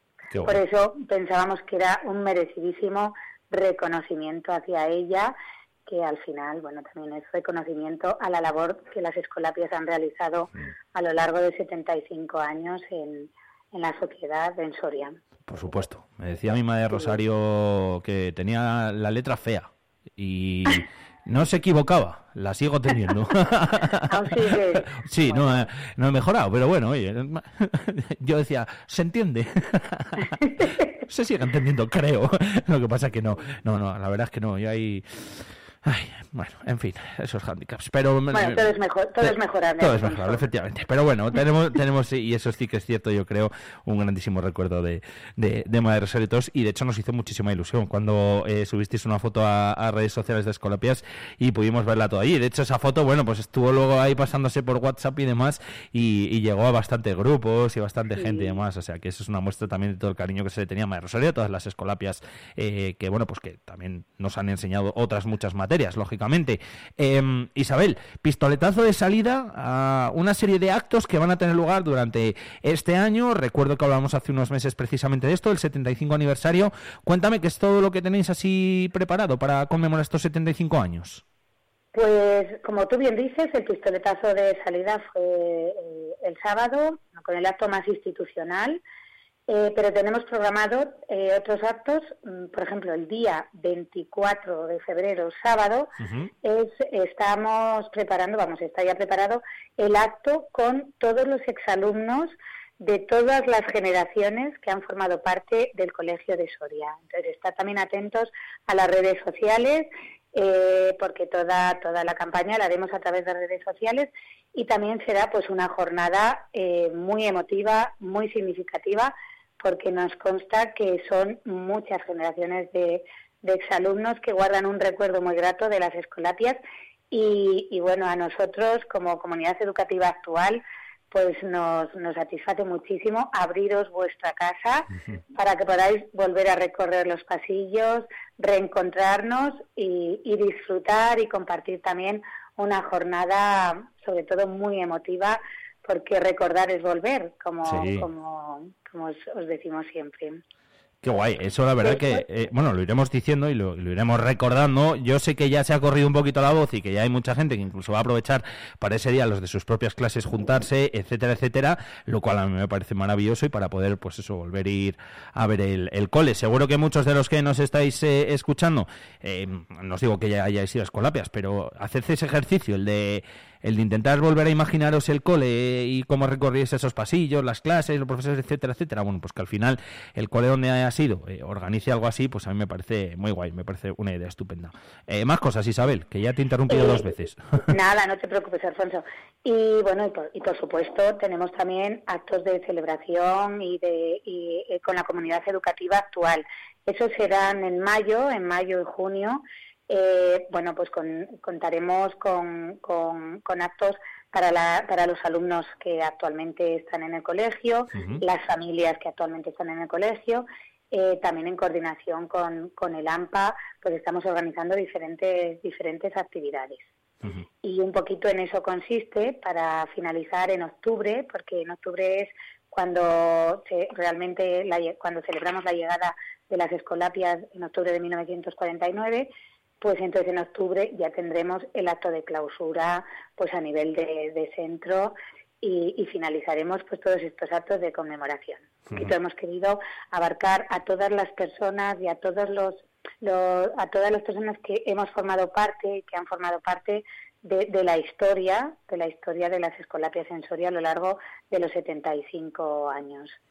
Historia, bueno, pues historia con gente que, que, que afortunadamente puede venir a compartir con nosotros, como sois los exalumnos, las personas que han formado parte del claustro y ya están jubiladas, religiosas escolapias que han estado destinadas aquí y, y bueno, y por supuesto la comunidad educativa actual que, que hemos recogido el legado de toda esta esa, esa amplia esa amplia historia y que, y que seguimos mirando al, al futuro.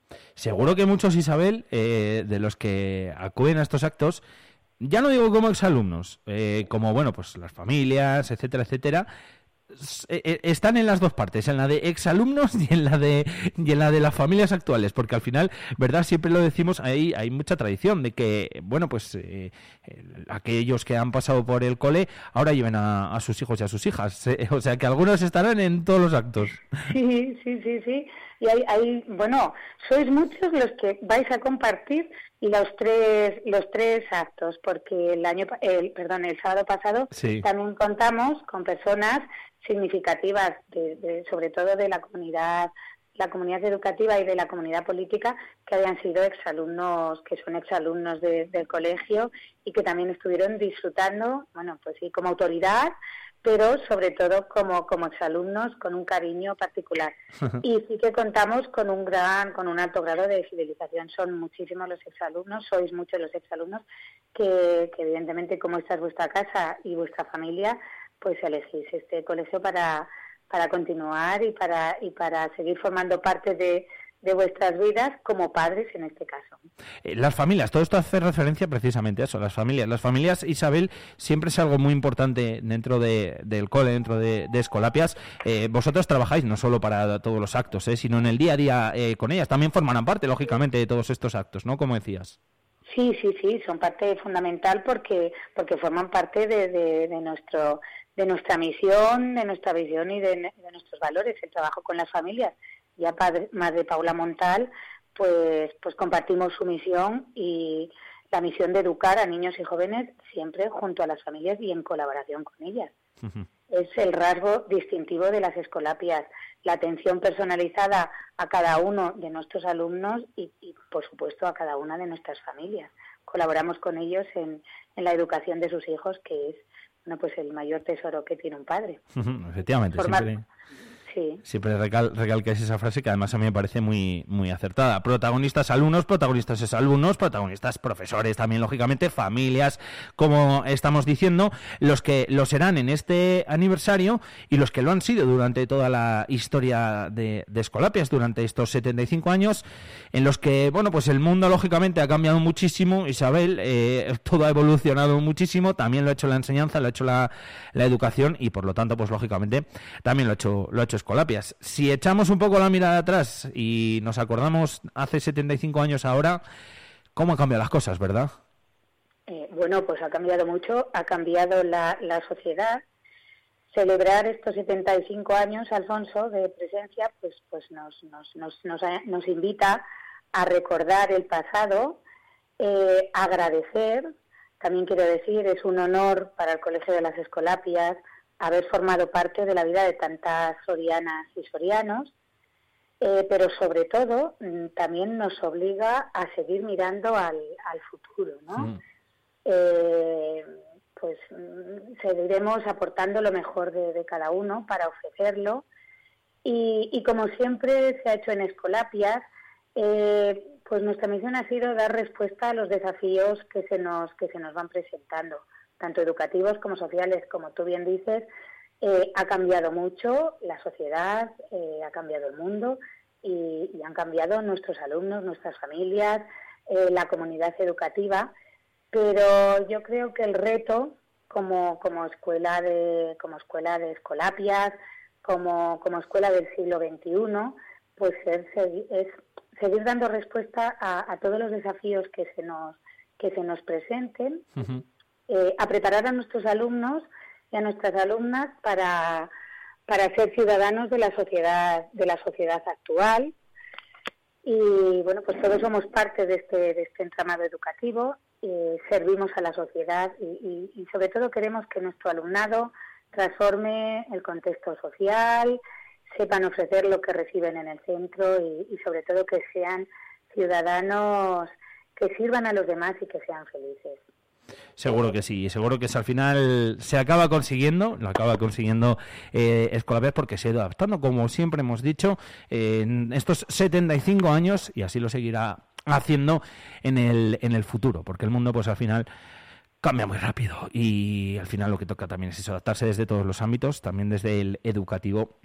Y así lo hace el cole, así lo hace Escolapias. Eh, ¿Cuándo tenía la cita yo, Isabel? El ¿Cuándo me has dicho? El febrero 24, 24, ¿no? sábado 24 de febrero. Sábado Es una fecha- 24, vale. Sí, perdón, Alfonso, es una nada. fecha muy significativa porque estamos en plena celebración de Madre de Madre Paula. Hombre, entonces Y habrá chocolate. El 26, habrá chocolate, habrá Ah, chocolate. Vale, vale, vale. es vale. una de las cosas que recordáis también con muchísimo cariño los, los exalumnos y, e hicimos e hicimos coincidir esa fecha para que bueno pues tuviera también ese esa signific- significatividad para todos vosotros. Recordar también a Madre Paula, la chocolatada tradicional de Madre Paula. Hombre. Y, y bueno, seguir, os recibiremos con muchísimo cariño, como siempre se ha hecho en el colegio, y disfrutaremos de una jornada pues muy emotiva, sobre todo para todos los que los que queráis compartir con nosotros. Os esperamos a todos, ¿eh? Hombre, por ahí estaremos. Lo iremos recordando, ¿eh? También, por si alguien de los que nos escucha, eso lo voy diciendo, ¿eh? A, a todos los que eh, conozco, todavía tenemos contacto, etcétera, etcétera. Se lo digo a todos, para volver a juntarnos ahí también la gente de las clases, que yo creo que eso también puede estar muy, muy guay, muy, muy divertido. Eh, Isabel, nada, que enhorabuena por el acto del sábado, por la organización, por todo, por la repercusión, por absolutamente todo y sobre todo enhorabuena por los 75 añitos de Escolapias. Que sean muchos más, ¿eh? que sean muchos más, Alfonso, aquí que sigamos, que sigamos sirviendo a la sociedad desde nuestro carisma, desde nuestra misión y, y sobre todo ofreciendo a los alumnos, a las familias, la calidad y la cercanía que siempre nos ha caracterizado a las escuelas. Pues eh, con eso nos quedamos. Isabel Ania, directora de Escolapias. Gracias. Muchísimas gracias, Alfonso. Muchísimas gracias a todos los oyentes. Un saludo. Un abrazo. ¿Tú qué radio escuchas? Vive Radio. Vive Radio. Fin tenemos algo diferente. Vive Radio. Vive Radio está guay.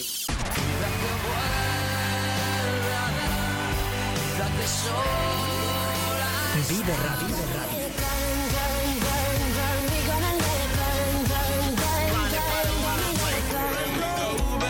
This is the moment,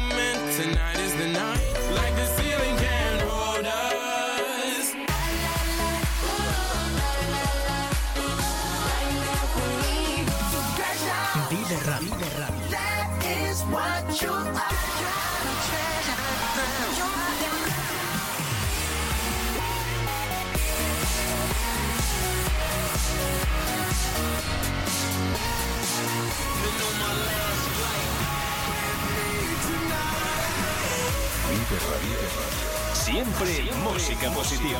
La música que más me gusta es la que escucho en Vive Radio.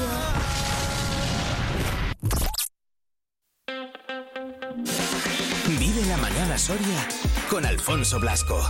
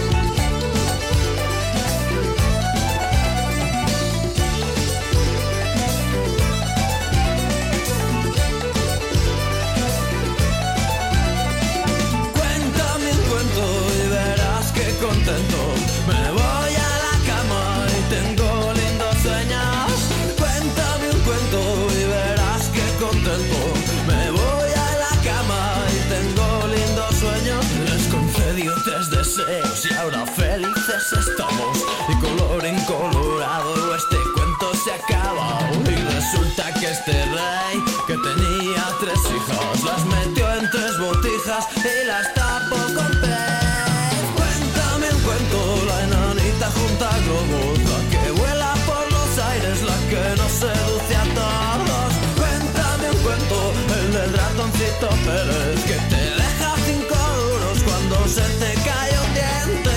Cuéntame un cuento que ya creo que estoy soñando. Cuéntame un cuento con música voy viajando. Cuéntame un cuento que todavía no es tarde. Cuéntame un cuento.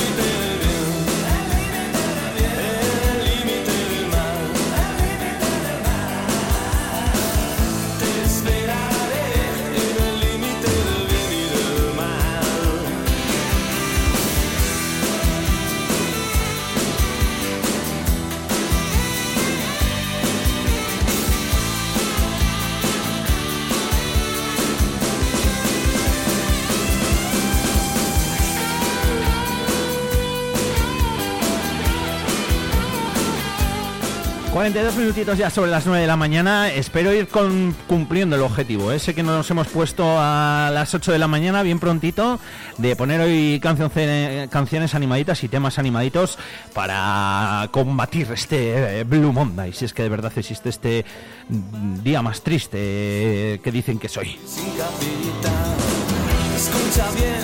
Por cierto, que sigue lloviendo eh, aquí en la capital. No ha variado mucho el termómetro, 8 graditos son los que tenemos a esta hora. Hoy vamos a tener hasta 14 grados de máxima. Madre mía, 14 grados de máxima. Y las mínimas se quedarán precisamente en lo que tenemos ahora, en los 8, que son con los eh, grados además que hemos amanecido. No ha variado mucho la temperatura. Para mañana también máximas de 14, aunque las mínimas van a ser un poquito más fresquitas. Van a ser de 6 grados eh, centígrados. Luego, bueno, el resto de la semana también va a llover algún día. Luego bajará el termómetro, 7 máxima, 6 bajo cero de mínima, hasta 8 bajo cero que podríamos alcanzar el próximo sábado. Que eso ya es frío, frío, ¿eh? 8 bajo cero, ojito, ¿eh? Ya fresquete, fresquete. Bueno, le estamos poniendo un poquito de música a la mañana porque enseguida vamos a, hablar eh, con nuestros amigos de Envibop, que tienen un montón de cositas ya preparadas por aquí para incluso hasta el mes de marzo y que, y que bueno, que queremos contároslas para que las tengáis ahí, para que os apuntéis a lo que queráis y para que disfrutéis de todas las actividades que hacen desde Envibop.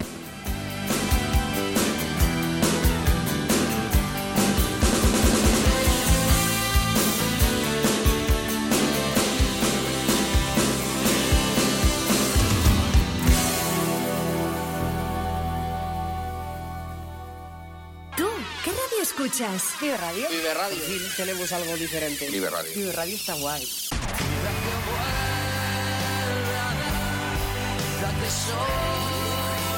Vive Radio.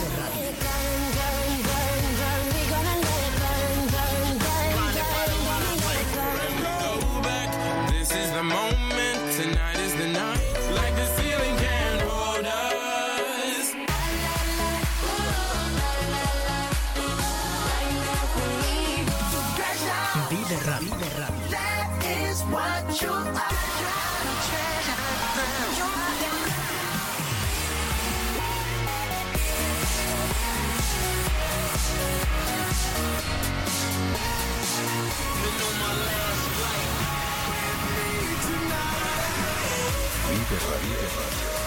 Positiva. La música que más me gusta es la que escucho en Vive Radio.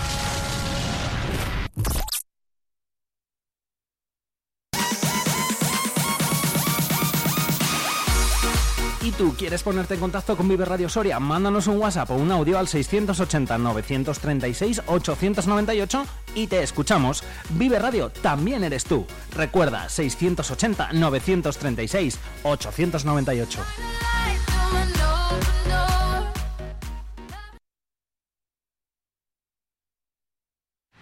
Vive Radio. Esto es Vive Radio.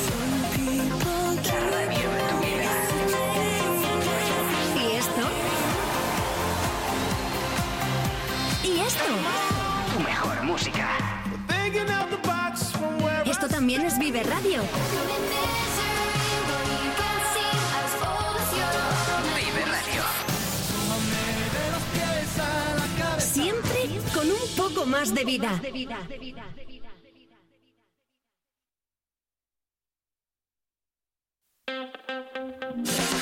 Vive la mañana Soria con Alfonso Blasco.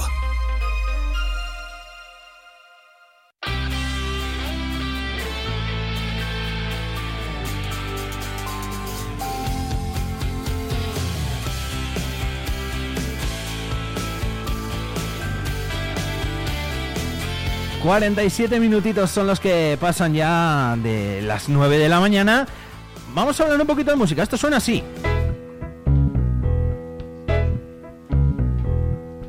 When your baby leaves you on alone, ain't nobody. Primera vez de muchas, estoy seguro de que así va a serlo, que hablemos y que nos acerquemos hasta en Bebop. ¿Por qué? Porque ya tenemos por aquí la programación para unos cuantos días, por lo menos ya hasta el mes de marzo, y si no, que me corrija si es que me equivoco. Jorge Jiménez, es vicepresidente de Envivo. ¿Qué tal, Jorge? Muy buenas. Hola Alfonso, ¿qué tal? Muy buenos días. Muy buenos días. Pues encantado de combatir este Blue Monday que llevo yo toda la mañana diciendo que soy con, con buena música. Oye, así se, así se cura todo, ¿eh?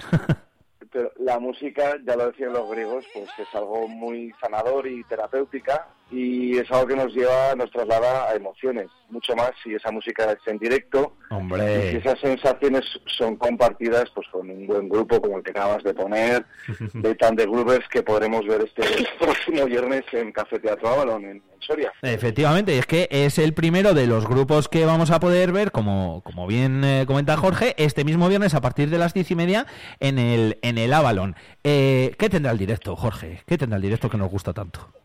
Pues eh, hay una varita mágica de, las actuaciones en vivo y esto es una, una magia que se retroalimenta entre público asistente y músicos de escena. Y las músicas afroamericanas, en este caso el blues, el soul de, de Beta Verodia, eh, son músicas muy abiertas a la regeneración de, de, de la creatividad musical. ¿Y esto cómo se demuestra? Pues a través de los solos de los músicos, de la mejora vocal de la cantante Beta, y al final hacen, bueno, pues que, eh, que el calor, la atmósfera vaya creciendo y, y genera una comunidad eh, pues muy maravillosa que es única y repetible que coincide con lo que es el tiempo del concierto. Y esas son las sensaciones pues que defendemos siempre en, en, en vivo desde la asociación, ¿no? Sí. Y que hemos compartido pues durante los últimos 16 años con, con nuestros socios, con el público en general, asistentes que, pues, que nos acompañan pagando la entrada y que es algo mm, pues, pues muy bonito, ¿no? Defender la cultura, la cultura musical. Eh, bueno, una trayectoria pues ya muy, muy, muy larga y bueno, pues son los esfuerzos de, pues, de una asociación sin, sin ánimo de lucro, pero que las sensaciones cuando acaban los conciertos, cuando acaban las temporadas, pues que son muy felices y que de alguna manera pues también nos realimentan, ¿no? Los que estamos en la directiva, pues, pues para seguir trabajando. ¿no? Os anima a seguir trabajando en ello después de 16 años. Eh, madre mía, eh, mira que todo evoluciona en 16 años. Eh, La forma de grabar, lógicamente, también, ¿no? Cada día hoy, bueno, pues lógicamente con todas las tecnologías que tenemos, la música se graba mejor, pero yo me sigo quedando con el directo. Porque eh, te da todas esas sensaciones, que es lo que has dicho tú antes, que mira que a mí me, me encanta escuchar música, ¿eh? Y vamos, de hecho, yo no sé las horas y hago balance al cabo del día, que mm, entre las de trabajo, las que tal, o las que me pongo eh, música, estoy escuchando música. Pero es que el directo tiene eso aquel que es lo que, lo que decíamos antes. Y para ello, pues lo podemos disfrutar en escenarios como, como los que siempre preparáis, ¿verdad, Jorge? Pues como es el Avalon, como es el, el Casino, eh, dos sitios eh, que son muy buenos para eso, para escuchar música en directo. Eso es, sí, de alguna manera es también fomentar, bueno, pues la cultura urbana, ¿no? Es decir, hacer Sí. ciudad, eh, hacer Soria y crear pues una comunidad cultural musical, ¿no? Y bueno, pues esto es algo ya que la audiencia de Soria sabe, que, que- que está reconocido, no solo por parte de la asociación en vivo, ¿no? Por parte de otros festivales, la programación del teatro, la programación de, de Casino, ¿no? Que cumple 175 años. Sí. Y bueno, pues eh, ciudades pequeñitas como esto pues son muy gratificantes, ¿no? A la hora de, de poder asistir a un montón de eventos culturales, ¿no? Y porque al fin y al cabo pues es la marca, ¿no? De identidad, ¿no? De, una ciudad como Soria y es un poco lo que nos gusta defender. Oye, Jorge, eh, ¿cuesta mucho organizar eh, la programación? Cuando llamáis a los grupos, cuando decís, oye, mira, eh, Soria, tal, y os dicen, "Oh, pero Soria, Pues- o no, os dicen, no, no, para allá que vamos. Pues mira, puedo asegurar que estamos desbordados de propuestas musicales, Qué no bueno. de ahora, sino de hace mucho tiempo. Y en vivo es una marca en ciudades como. Madrid, donde yo resido ahora, y cuando asistes a los clubs, eh, los clubs de que hay un montón en Madrid, la oferta es amplísima. eh, muchos de estos músicos han pasado por la escena soriana gracias a en vivo. y es algo que, que, ellos conocen, ¿no? Pues yo creo que pues por la trayectoria que llevamos, ¿no? Por el buen hacer y están deseando de llegarse hasta Soria, pues para pues para salir un poquito ¿no? del circuito de la capital y ampliar eh, en ciudades periféricas, ¿no? como, como es el, el caso de Soria. Y en cuanto al trabajo, bueno, pues la verdad que estamos en un momento muy feliz, es decir, es un trabajo muy horizontal que hacemos desde la desde la junta directiva y cada uno sabe perfectamente ¿no? cuáles cuáles son sus tareas y tenemos unos colaboradores estupendos, ¿no? Es decir, que, bueno, pues eh, lo que es la impresión de Merlín o restaurante trashumante, es decir, que, que como digamos un engranaje de recorrido largo, pues la- las funciones están perfectamente asumidas por todos. Eso es bueno.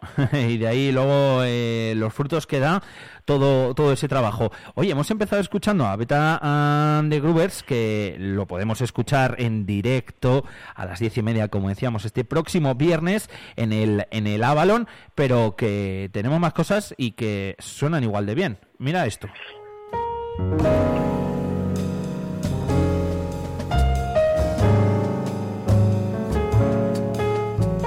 Xavi Torres, que estará el 9 de febrero en el Casino Instant Numancia a partir de las 8 de la tarde y que, y que, suena igual de bien. ¿eh? En este caso es jazz, lo anterior era blues and soul, pero vamos, que, que maravilloso también, ¿verdad? Pues siempre que se trata de música afroamericana, eh, bueno, pues son géneros que perfectamente encajan dentro de, lo que son nuestros eh, principios asociativos, ¿no? Es decir, quizá Blue Soul de Beta Barodia de este viernes en Avalon es como más, más popular, pero también me gustan músicas algo más abstractas, más intimistas, de otra calidad, eh, más jazzística en este caso. Y Xavi Torres es un pianista que buscábamos hace tiempo, es uno de los pianistas eh, catalanes más internacionales de, de su generación, con residencia entre Barcelona y Ámsterdam, y va a ofrecer un grandioso concierto para el, para el 9 de febrero. Son canciones que él compuso durante la, la cuarentena, y va a ser un disco muy... una presentación de su disco, imaginativo, muy intimista. El formato casino nos gusta mucho, lo que es el, el piano Steinway de, de San Gerardo Diego. Y bueno, tenemos también muy buenas expectativas para, para este trío con, con el que viene Xavi, que, bueno, pues que, va a ser un formato de concierto también de mucha calidad. Oye, Jorge, duda, duda que tengo yo. Eh, a ver, lógicamente los géneros, bueno, pues pueden ser muy distintos o, a veces eh, muy parecidos o muy similares. El público que, por ejemplo, va a, a Bet and the Groovers, eh, ¿podría ir a Xavi Torres? ¿Le gustaría? Eh, exactamente igual. Aunque yo hoy en día esto de los géneros, cada vez que hablas con alguien y dices, ¿tú qué música te gusta? La mayoría de la gente dice que le gusta casi toda y yo creo que además es cierto, ¿eh? porque cada día creo que escuchamos más variedad de, de música. Pero eh, me refiero que si hay alguien que nos esté escuchando y que este viernes eh, vaya por el Avalón, em, pues que se apunte a la siguiente cita, la del 9 de febrero, que le va a gustar igual. Sí, bueno, lo que, intent- lo que intentamos desde la asociación es hacer socios, es decir, que cobramos la misma cuota que hace 16 años, que son 25 euros al trimestre. Ahí no ha subido, ¿eh? Mira que ha subido todo menos la gota en vivo. y, y mira que hemos pasado por crisis, ya te digo. crisis durante estos últimos años, pero bueno, ahí nos mantenemos con el precio inicial porque lo que intentamos es eh, mantener la cultura, eh, no ganar dinero. Entonces, mm, que- que- que- entonces, queremos que la gente siga asistiendo a estos conciertos eh, de calidad, bien sea calidad de blues, bien sea calidad más jazzística, pero que al final lo que buscan nuestros socios y un poco el público en general es el disfrute en, en directo, ¿no? El, el- el compartir buenos momentos durante un concierto y comprobar con la propia vista y el oído in situ pues lo que es un hecho musical de, de- de un concierto, ¿sabes? Y esto es así, es decir, que, que luego hay gente que prefiere más un poco el baile, el movimiento, ¿no? Los conciertos eh, sin sillas porque quizás sean más populares, bueno, pues también hay que respetarlo, ¿no? Sí. Que quizá son ta- también conciertos negroides que traen pues, a otro tipo de público que, que generosamente paga su entrada y que nos acompaña muchas veces cuando organizamos estos otros géneros más bluseros. Yo, Jorge, eh, el, el jazz, por ejemplo, o, o el, o el blues, em, siempre he pensado que verlo en directo es hipnótico. Te quedas mirando al que canta, te quedas mirando al que al que al que toca y, y no sé, es un poco como que entras ahí, no sé si una especie de trance, es algo como hipnótico, como que dices, es que no puedo parar de mirarlo. Bueno, es que son músicas que hay que pensar. Mm. Es decir, eh, son músicas abstractas, que si, siempre hay un tema con el que se inicia eh, el estándar y luego hay diferentes improvisaciones a cargo de, los diferentes músicos participantes, pero es que son en esas improvisaciones donde está la magia, ¿no? De, seguir una armonía que está previamente fijada en lo que es el, estándar de la canción y esa es la recreación, ¿no? Esa es la magia de, de poder vibrar junto a la mejora de, de esos solos instrumentales o vocales, ¿no? Pero que no es música mm, que sea fácil, que decir, no es No. música que venga dada mm, con un esquema que si es que el mercado comercial lamentablemente, lamentablemente pues está ahí en otras músicas más comerciales que, que bueno no no requieren mucho pensamiento previo, ¿no? sino más bien eh, el disfrute social. Pero cuando hablamos de jazz, pues hablamos lógicamente de, de música intelectual, pues que requiere lo que llaman eh, una escucha pues mucho más activa por parte del oyente. Pero bueno, es, es cultura, es decir, no es un negocio en este caso. Eh, Xavi Torres, eh, que estáis escuchando de fondo, 9 de febrero a las 8 en el, en el casino. También el próximo 23 de febrero, yo esto lo iré recordando, eh, lógicamente, pero bueno, ya que es la primera vez que, que charlábamos aquí en Vive con, con Jorge, digo, pues hacemos el repasito a todo lo que tenemos. Eh, eh, el 23 de febrero va a estar Fernando Brox Quarter. Sí, Fernando Brox es el segundo, concierto, el segundo de los conciertos programados para el mes de febrero y es un flautista también muy melódico que nos visita desde Málaga. Eh, tiene un lenguaje muy particular eh, de su instrumento que defiende en, el terreno del jazz y bueno, pues nos, nos va a transmitir a través de sus canciones muchas de sus vivencias tanto personales como profesionales a través de la música.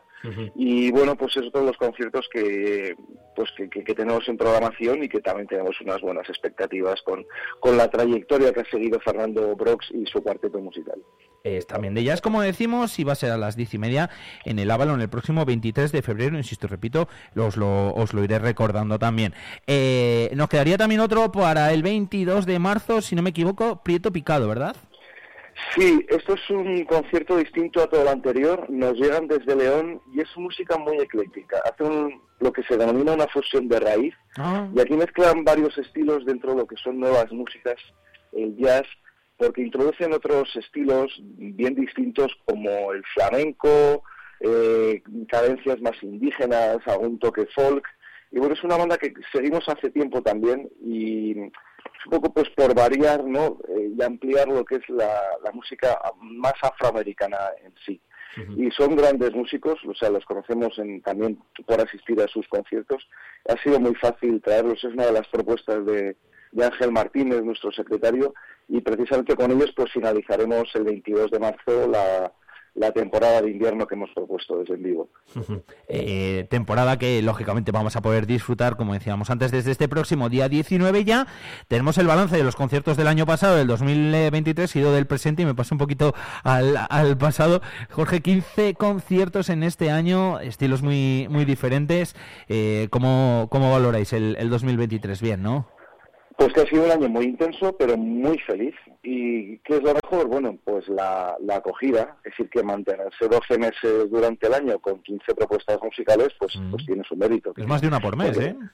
eh, más de una por mes que, y bueno, sabiendo que en verano también hemos hecho cosas, hemos trabajado pues eh, pues con, con la Concejalía de Igualdad en Soria, con el Festival Soria Clásica, es decir, bueno, pues que hicimos un concierto gratis en abierto eh, para celebrar el Día Internacional del Jazz en, en el espacio Alameda, es decir, que de alguna manera intentamos diversificar ¿no? y ampliar pues cada una de nuestras propuestas tocando diferentes palos y bueno pues haciendo que una asociación pues sea lo más ciudadana posible y sensible a, a todos los públicos. Pero balance del año pasado pues realmente satisfechos.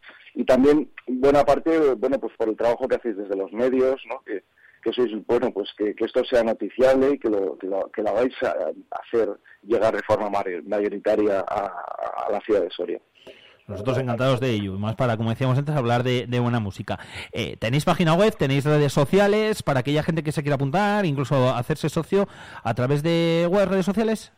Pues sí, tenemos un montón de redes sociales, o sea, de Instagram, Twitter, Telegram, YouTube, tan sencillo como buscar en vivo en cualquier buscador y directamente le aparece pues el historial de la asociación, cómo hacerse socio, que lo pueden hacer vía página web escribiendo un correo electrónico o simplemente pues acudiendo a nuestros conciertos y dejando los datos. Es decir, esto es una asociación abierta, participativa y que bueno pues que cualquiera que quiera mm, ser socio o venir a los conciertos pues lo pueda hacer y nosotros pues en- encantados estaríamos.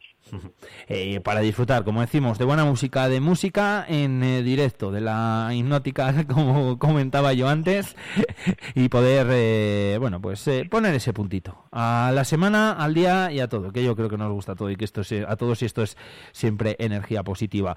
Decía yo antes, Jorge, que es la primera charla, seguro que tenemos muchas más cuando se vayan acercando las diferentes citas, yo te voy dando un toque, recordamos el concierto y recordamos eh, cómo puede la gente, bueno, pues eso, hacerse socio en mi Bob, apuntarse o coger las entradas directamente para ir al concierto que, que ellos quieran. De momento la cita, este 19, este viernes, a las 10 y media en el Avalon. Eh, tenemos una cita, como digo, con Blues and Soul, con Beta and The Groovers. Por allí nos veremos, ¿ok, Jorge? Pues este, nos vemos este viernes. Bueno, estamos ya todos, la organización cerrada para esta nueva velada musical. Y ahora lo que se trata es disfrutar.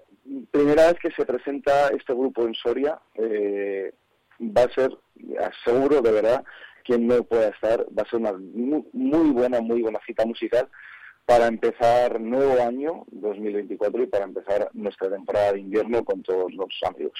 Me estaba viendo ahí un vídeo y la verdad es que eh, todo lo que dices tiene pinta de que vaya a ser así, ¿eh? o sea que... Aseguro, eh, puedo asegurar de, de Groovers que están en todas las salas de Madrid, las más importantes, y están llenando. Y lo que nos preguntábamos dentro de la asociación es cómo esta mujer no da antes a Soria, porque estamos seguros de que va a repetir cita eh, con nosotros o con otras en, en Soria, seguro, seguro. Qué bien. Pues la primera oportunidad para conocerla, para verlo, como digo, este viernes día 19 a las 10 y media en el Avalon, con En Vivo. Jorge, gracias, un abrazo grande y nos quedamos por aquí escuchando a Betán de Groovers. Feliz lunes a todos. Igualmente. I hate to say goodbye to you. You know it hurts me to my heart.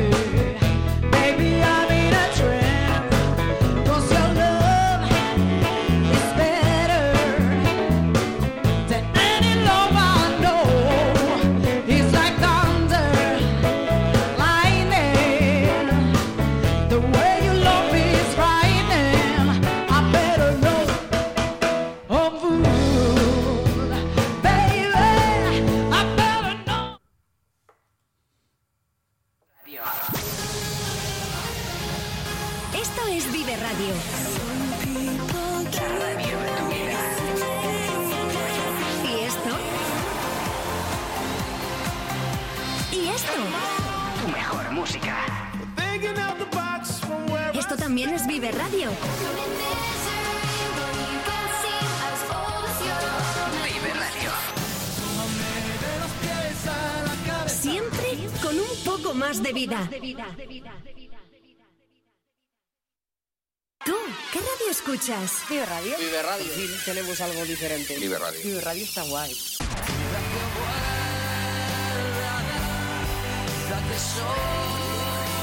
Vive Radio. This is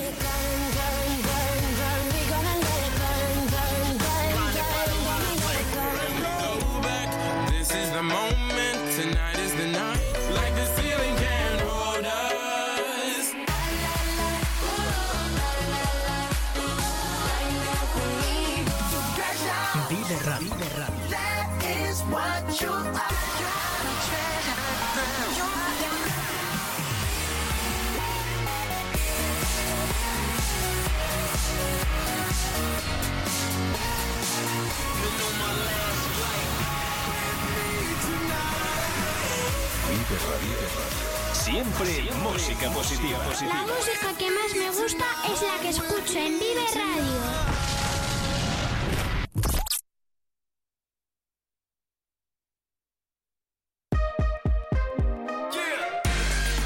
Vive la música con Vive Radio Soria.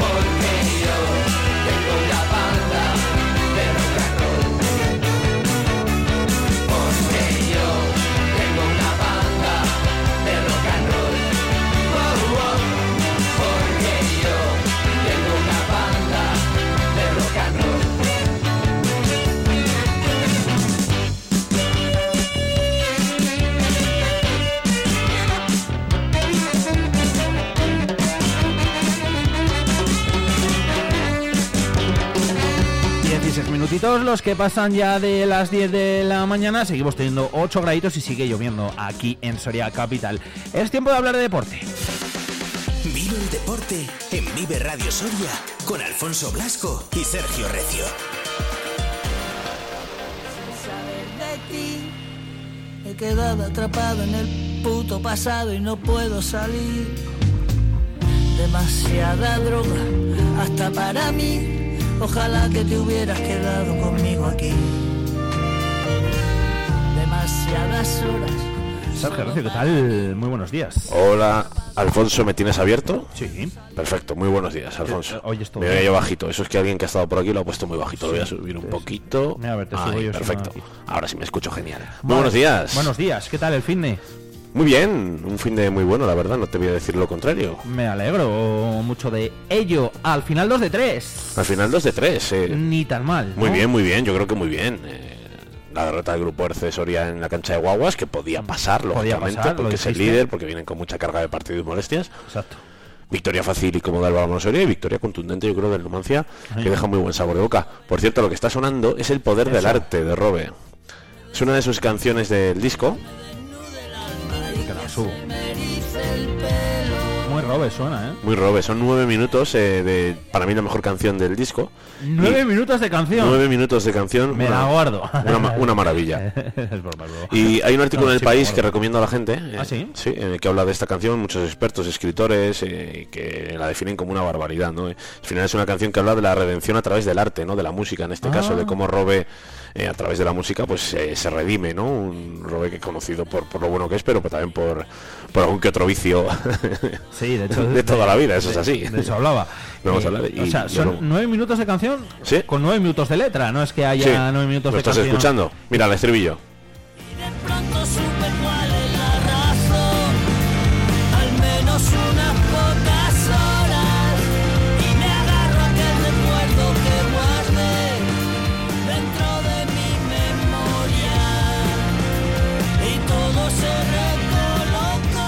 Está chula, ¿eh? Es muy bonita, me parece está guay. la mejor canción del disco, la canción seguramente más trabajada por Robe. Como dice él, hay canciones que, que salen solas de repente y otras que están muy trabajadas y creo que esta es una de esas que está muy trabajada. Sí, la verdad que sí, que mola, me la apunto, de verdad. Que sí, ya ves apunto. que soy una pasión de Robert y veré, a lo mejor pasa por aquí todo el disco, pues probablemente, que canción a canción, cuando me, me venga mi espíritu y tenga esa semana de que quiera escuchar una en concreto, la pondré. Perfecto, que- porque cuando Sergio llega aquí yo le digo Sergio canción y él pues me dice, generalmente, de no ser que vaya muy apurado, que ya pongo yo lo que... Por cierto, está- según varios portales oficiales, el disco más vendido estas navidades. Ah, sí. De Robe. Ya que discos ahora se venden pocos, pero creo que a los que nos gusta Robe y esta música, seguimos teniendo ese formato físico. Ah, a mí me gusta también el formato físico. De hecho, lo tengo también con algunos discos, incluso con algunos vinilos. Luego no te cuando escuchas los vinilos, pero mola.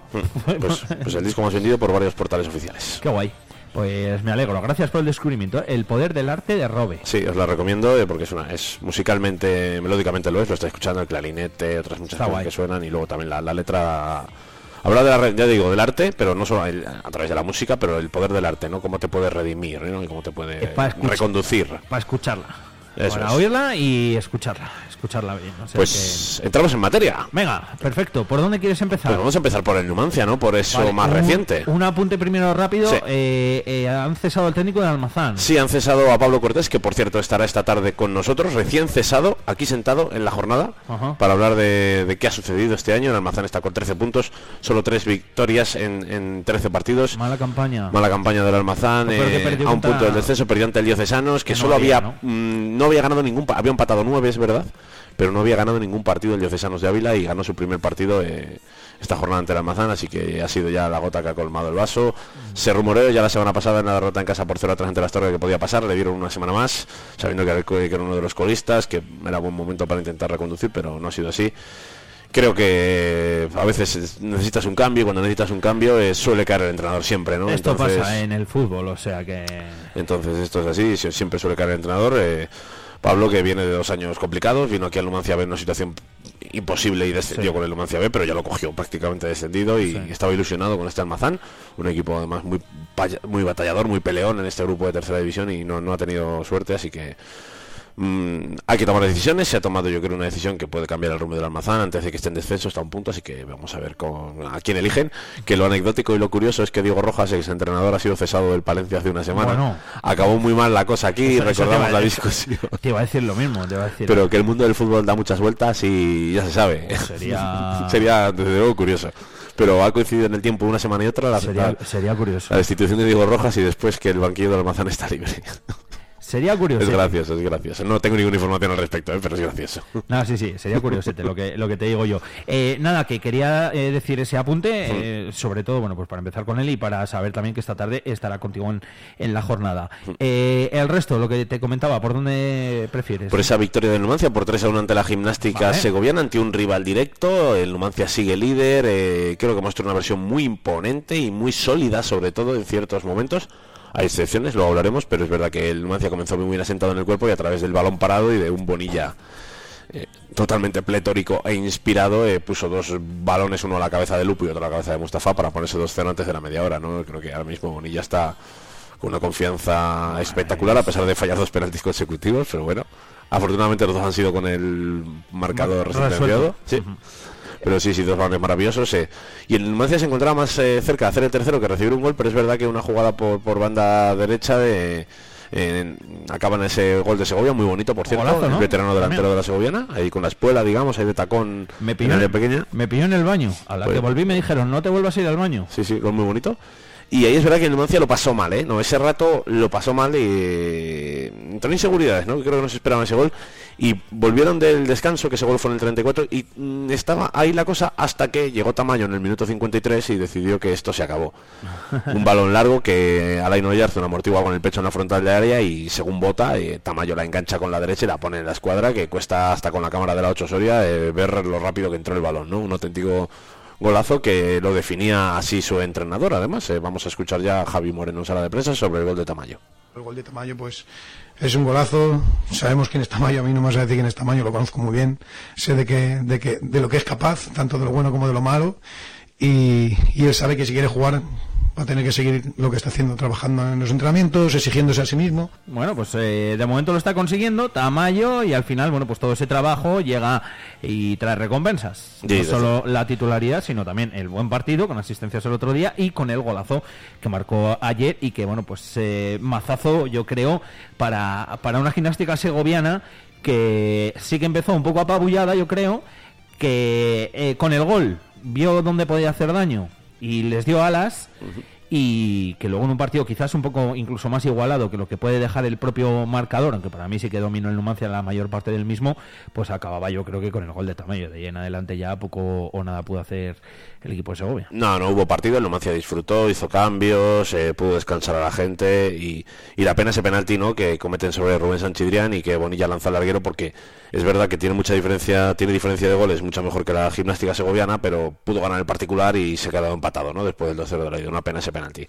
Pero es, eh, es cierto que a partir de ahí la segoviana acusó mucho el golpe y, y el Numancia se encontró muy cómodo. Yo creo que hay que reseñar que lo que vimos ayer puede ser el once titular del Numancia en partidos importantes, porque contando con todo su ju- al margen del portero, que puede ser Dorronsoro o Kudakowski, es cierto que a nivel de jugadores de campo los tenía todos y apostó por, por ese 4-2-3-1 con, eh, con Cristian y Delgado y Mustafa en el doble pivote, con esa línea de tres de Carlos González, Alain Oyarzun y Tamayo y en punta Lupu, ¿no? Creo que mm, eso puede ser lo que ha elegido porque esta vez tenía todos, ¿no? Y podía optar por el falso 9, que tan buen efecto le había dado y dejar a Lupu en el banquillo, podía optar por la fuerza de Sanchidrián, eh, pero Tamayo parece que se ha hecho con el puesto, eh, bueno, pues parece que este es el 11, ¿no? Que, que Javi Moreno tiene y quiere para, para los partidos importantes.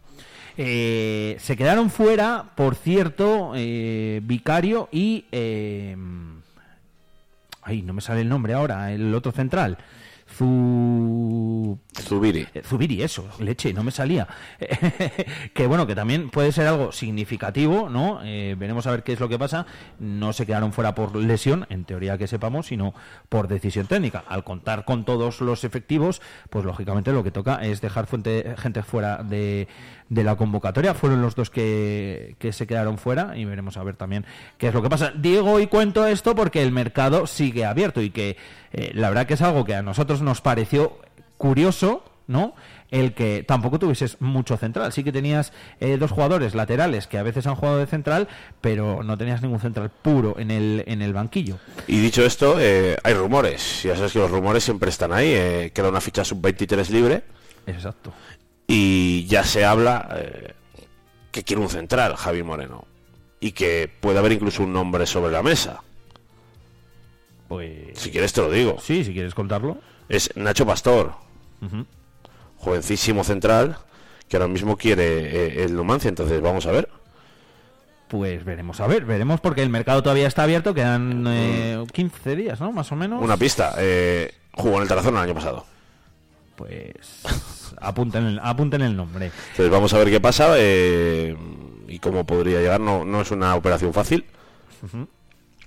Ficha sub-23. Ficha sub-23, exactamente. O sea que, bueno, pues veremos a ver, que todavía quedan unos días de, de mercado y a expensas de lo que pueda pasar. Sí que quería decir yo eso, bueno, pues no sé si por curioso, porque lo analicéis o porque tengáis... Bueno, está en el Manresa, el- que no he dicho nada. ¿eh? el- está en el el- Manresa y. Ah, vale. y bueno, no es una operación fácil, pero es un jugador que, que querría que Javi Moreno para central, que le conoce, Porque lo tuvo en el Tarazona, entonces vamos a ver si, si puede ser elegido o no, pero bueno, ya sabemos que el mercado da muchas vueltas y que una cosa es querer a alguien, otra cosa es poder y otra cosa es Exacto. ver eh, y dejar a dos centrales en la grada eh, es significativo. Es significativo, yo también, yo también lo creo. Entonces vamos a ver qué pasa. Efectivamente, el Numancia que después de esta victoria frente a la gimnástica segoviana es líder, sigue siendo líder, en este caso en solitario. Compartíamos liderato antes de comenzar esta jornada, pero ahora ya somos líderes. A ver, tampoco es que haya muchísima diferencia, es un punto de diferencia, pero ahí estamos. ¿Sabes lo que dice Javi Moreno? Que esta igualdad eh, puede ser así durante las jornadas que quedan. Hoy podías perder y quedarte fuera de,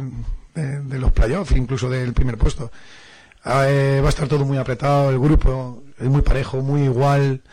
Cualquier equipo te puede ganar, tú le puedes ganar a cualquier equipo, pero nosotros tenemos que seguir en la línea de que estamos teniendo, seguir apretando y apretar, y apretar y no nos queda otra que hacer eso.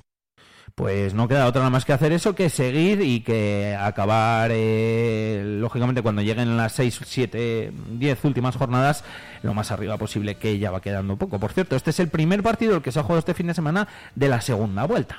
Así Sí, que, primer partido de segunda vuelta y bueno, que la clasificación, por cierto, eh, habla de que entre el primero y el séptimo, que es la segoviana, por ejemplo, que estaba ahí, fíjate. hay solo cuatro puntos, ¿no? De 32 del Numancia, 28 de la segoviana. El Sanse y el Atlético tienen uno menos que el Numancia, el Talavera tiene dos menos que el Numancia, e Illescas y Getafe B tres menos que el Numancia. Entonces está todo apretadísimo. Está cuatro todo puntos en los siete primeros. eh, nos queda una media vuelta, mm, la verdad que bonita, en, en el fútbol. Eso en el Numancia. Sergio, ¿a dónde quieres que pasemos? Vamos A- al voleibol, ¿no? Vamos a la Superliga y a esa derrota de Vale, los chicos de. Alberto Toribio por 3 a 1 ante Guaguas.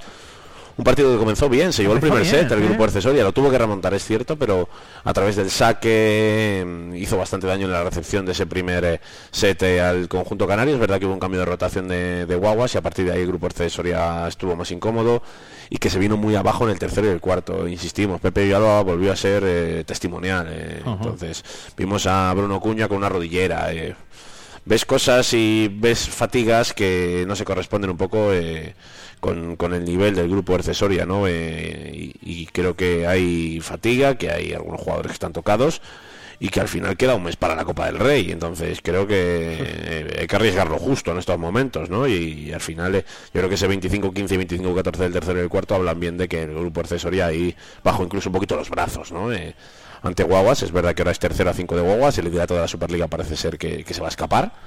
Imagino que el grupo accesorio buscará pelear por ese segundo puesto con Unicaja Almería, pero eh, este equipo necesita descansar, ¿eh? necesita volver a jugar un partido por semana más que descansar, eh, pasar este partido de Turquía que, aunque Toribio insiste en que salen a ganar, eh, creo que puede haber más rotaciones, puede ser un día para que, que tampoco se exijan tanto como se han exigido y, vamos a ver, recordamos que jugaron el miércoles en Turquía, es que se Hombre. marchan ya, se marchan el martes, entonces entonces el descanso es mínimo, han venido de Canarias, eh, bueno, tienen buena paliza. Sí, la verdad que esa acumulación, ah, ya no sé si tanto si de partidos y minutos, que seguro que también, Sergio, sino que al final, bueno, pues son muchas cosas en la cabeza, de viaje, de ahora a Turquía, de eh, ahora vienen los turcos, de ahora nos vamos a Canarias, ahora Sí, y que encima, y luego juegan en Soria el, domingo, el sábado, pero es que reciben al Melilla, que es el cuarto clasificado, que está justo detrás de ellos, entonces también es un partido exigente el de este fin de semana. eh, luego vendrá, un- imagino que hasta ahí tiene marcado en rojo Toribio toda esta exigencia y a partir de ahí podrán ya jugar partidos eh, que verán, yo creo que pensando en Copa, sin dejar de ganar encuentros, pero pensando en esa Copa del Rey de Leganés. Efectivamente. Al final, bueno, pues acumulación de muchos minutos, de muchos eventos, que podríamos decir, y que tocaba contra Guaguas, que es que no es fácil. Eh, ¿Ves, cómo ves, Sergio, el futuro a corto plazo? Yo es que soy muy dramático, yo su- suelo ser o blanco o negro, pero creo que lo de Guaguas es eh, una cosa temporal, que podía pasar y que, y que pasó y ya está. De hecho, tú lo avisabas el viernes. Sí, yo creo que durante bastante tiempo se mantuvo el partido del grupo accesorio y creo que al final llega muy mermado, llegas cansado, es complicado mantener el nivel, ¿no? Y, y, y Guaguas es un equipazo, no tiene más historia. eh, volvió a ganar en Champions esta semana el jueves. El Guaguas está haciendo una gran temporada en Europa y están bien de confianza. Jugaron en casa en Europa, jugaron en casa otra vez ante el grupo accesorio, es decir, solo se centraron en estar tranquilos en Canarias mientras que el grupo accesoria de aquí para allá. Entonces creo que es algo circunstancial, creo que cuando llega el momento de competir a, a un partido, por ejemplo, si se da una final Guaguas grupo accesoria en la Copa del Rey, eh, no va a ser igual. eh, igual que en el partido de ida, Guaguas también venía de un viaje en Champions, de no estar muy centrado y también perdió, ¿no? Entonces quiero decir que las circunstancias van cambiando. Creo que no hay que ponerse nerviosos y que simplemente es una derrota ante el líder, que podía pasar. Muy bien definido. Eh, buenas noticias para el balonmano. Los de Jordi Lloyes que volvían después del parón navideño, que jugaban contra Arroyo en Valladolid Y bueno, pues eh, que si había algún tipo de duda, ah, ahí estaban, ¿no? Mm, fue un partido para coger ritmo, lo que decíamos, un partido en el que, por ejemplo, hubo un rato en la primera parte que pasan del 1-6 al 5-7 y dice, bueno, arroyo, madre mía, como pelea, pero a partir, de ahí poquito a poco fueron sembrando. Y en la segunda parte, pues ya no hubo partido con esa victoria por 21 a 36 de 15 goles. Es victoria cómoda al margen de todo lo demás del balonmano Soria. 16 seguidas, lo ganaron todos líderes y que además se dejó que incluso uno de los rivales directos yo creo que esté completamente descartado, por lo menos para coger al balonmano Soria, que es en Santoña. Perdió de forma sorpresiva en Palencia perdió por 6 goles, 20 a 26, y en casa ante el Palencia, mejor dicho, el Santoña normalmente en casa no deja puntos, y ahora mismo se encuentra a 11 puntos del balonmano Soria, que es lo mismo a 5 partidos y medio que es una diferencia abismal. Yo creo que podemos descartar a Santoña como rival directo y ya solo queda la Vilesina a 4 puntos, el Universidad de León a 6 y el Gijón a 7, ¿no? Eh, muy lejos todos. Así que buena noticia que el Santoña yo creo que mm, quede completamente descartado para luchar por la primera plaza al menos, incluso para la segunda yo creo que la tiene casi imposible. Entonces, eh, bueno, momento porque uno de los rivales duros es Santoña, recordamos, Castillo está jugando en Santoña, eh, se- prácticamente se elimina por, por ese periodo de ascenso. Pues a seguir, ¿qué es lo que lo que toca? Eh, ¿Charlas hoy con Jordi? charlo con Jordi, luego eh, ahora queda con él para declaraciones, estas análisis de partido que nos hace para la jornada y luego no- nos contará. Pero ya es una cosa de, de cuatro, creo que en realidad es una cosa de, de tres por un puesto, que el balonmano Soria no va a bajarse de ahí. A ver qué te, a ver qué te dice. Entonces, a ver qué me dicen, ah, me dirá que hay que pensar en el siguiente y que no mira a los demás, ya te lo digo yo, pero bueno, eh, creo que... La, que- la- la previa de las declaraciones. Sí, no, eh, son muy predecibles. eh, En el mundo del deporte muchas veces es raro que te sorprendan con otra Ah, es cosa. el mensaje también muchas veces que... Balonmano Soria juega contra un equipo de media tabla, como el Astillero en casa este fin de semana, un partido para seguir imponiendo su nivel en casa y de momento un momento tranquilo para el Balonmano Soria. Ya vendrán los momentos calientes, pero ahora mismo tranquilo. Efectivamente. Oye, eh, ¿sigues el Dakar? ¿Te mola o no? Sí, lo voy siguiendo, lo voy siguiendo porque además los horarios hacen que te levantes por la mañana y mientras estás desayunando, estás viendo noticias, pues tienes el Dakar, ¿no? Porque justo están compitiendo a las 8 de la mañana y por ahí a ti te pillan radio. Cuéntame. Sí. No, no, que me gusta a mí mucho. Ah, vale. Creía que ibas a darme alguna sorpresa. Digo, si yo busco No, sorianos no, y no los encuentro nunca. ¿Buscas? Sorianos en el Dakar y no hay, no hay. no hay. hay. Lo más cerca a Soria que hay en el Dakar y este año no, no ha ido es Mónica. Es Mónica Plaza de, que, que corría, no sé si sigue corriendo, de hecho, para el, El... para el club de, Sí, hace cositas. de Selu. Gómez. Yo creo que sí, colabora todavía con ellos, eh, para el club de Selu Gómez de Burodesmo. Y es verdad que yo la- le hice una página del periódico el año pasado y hablé con ella. Ah, sí, qué guay. Nos enseñó el coche, o sea, estuvo Pero guay. bueno, yo es que le sigo, desde hace. Sí, le sigo desde hace un montón, un montón de tiempo y le sigo a raíz del, del, del Dakar, claro. Es lo más cercano yo creo que tenemos ahí, rozando con, con Soria. Ahora está su padre y su hermana en el... Ella siempre tiene ilusión de, de correr con su hermana y de momento lo está consiguiendo, lo está haciendo. Así que, Ay, pues mira, a ver, oye, a ver si lo, a ver si lo consigue. Por cierto, Sainz sigue líder hoy, que está Eh, ahí Loeb apretando mucho. Creo que ¿eh? sí, ayer apretó un montón Loef, eh, lo que sí que... Mira, pierde tres minutos ahora mismo con, con Loeb. Bueno, pero ayer le quitó 10. 10. ¿no? Teni- tiene todavía otros 20, pero uff, va, va a sudarlo. No, no, es verdad que se fue Nasser Ali ya, parecía que se le ponía mejor la carrera, que Peter Hansel también se descartó, pero ojito, ¿eh? Hombre, No va a tener- Na- Nasser la tía es el que está ya... Ha vuelto otra avería hoy, ha tenido otra Sí, avería de motor, está, no, no ha tenido lo que le ha pasado a. Sainz otros años, ¿no? Porque hemos dicho siempre, el Dakar no es vale con ser rápido, eh, no tiene nada que ver con ser rápido. Tienes que tener de todo. Gestionar, eh, tener suerte. Eh, por eso digo, tienes que tener de todo. Por eso me sorprende que Carlos. Sainz tenga dos Dakars. Eh, Porque hay que tener suerte. Es verdad, y el no se ha caracterizado su carrera por tener hombre no se, suerte. no se caracteriza mucho por, por, la, por la suerte. Pero bueno, Barrera se retiró en motos y bueno, y el resto pues ahí, ahí siguen haciendo su propio Dakar, que no es poco, ¿eh? O sea que... Bien, bien. Eh, si no gana Sainz, ya te digo que bueno, que gane el OEF. Yo, creo que lo es otro hombre que vino de los rallies, ¿no? Eh, y Sí, se, ha, se adaptado muy bien y Oye, es un, gran piloto, una leyenda de los rallies, lo es. No Eh, sé los mundiales que tiene, pero muchísimos. Muchísimos, Pero ese es el que más tiene. Sí, seguramente, sí. Yo creo que sí, ¿no? Sí, sí porque siempre se habla de Colin McRae y demás, pero no ganó tantos mundiales. Tendrá más que McRae. Yo creo que sé, sí. Lo buscaré para mañana, no voy a buscarlo ahora, que igual no, no aparece tan sencillo como buscarlo. Pero eh, lo buscaré y hablaremos. No sabía que te molaba el Dakar, mira, pues Sí, sí, sí. tenemos también ahí un ratito de, de charleta. Clasificación provisional de Sebastián Loeb es el piloto con más mundiales de la historia, nueve. Sí, pues mira, va primero Loef eh, a dos minutos. ¿A cuánto le saca Sainz? Tres le saca Sainz ahora mismo, Loef. O sea que, que va tercero ahora mismo. Esta es provisional, ¿eh? De, de la octava etapa. Mira, Colin, Colin McRae ganó solo un mundial. ¿O sí? Muy joven. Pues que tenía de típico, además de los videojuegos. Colin McRae. Bueno, juega. Estaba mirándolo, eh, estoy mirándolo. Creo que solo ganó un Eh, mundial. ya ya veo, ahí que andas, que andas mirándolo. Mientras tanto, yo viendo por aquí lo que va pasando en el, en el Dakar. Molaría que alguien de Soria fuese. A mí me encantaría hacer, Sí, hacer un Dakar. Es algo que lógicamente es imposible hoy por hoy. eh, pero bueno, oye, yo qué sé. Ahí están los sueños.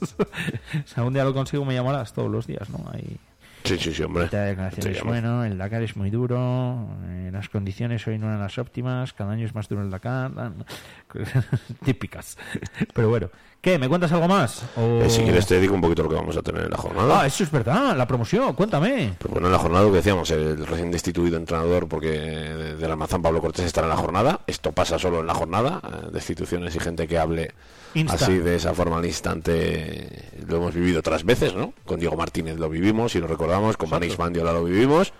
Con los últimos destituidos lo vivimos de Numancia, así que estará a ver qué nos cuenta, cómo ha ido el año y un poquito sus sensaciones, ¿no? A ver si el Almazán puede levantar cabeza ahora con, con este cambio.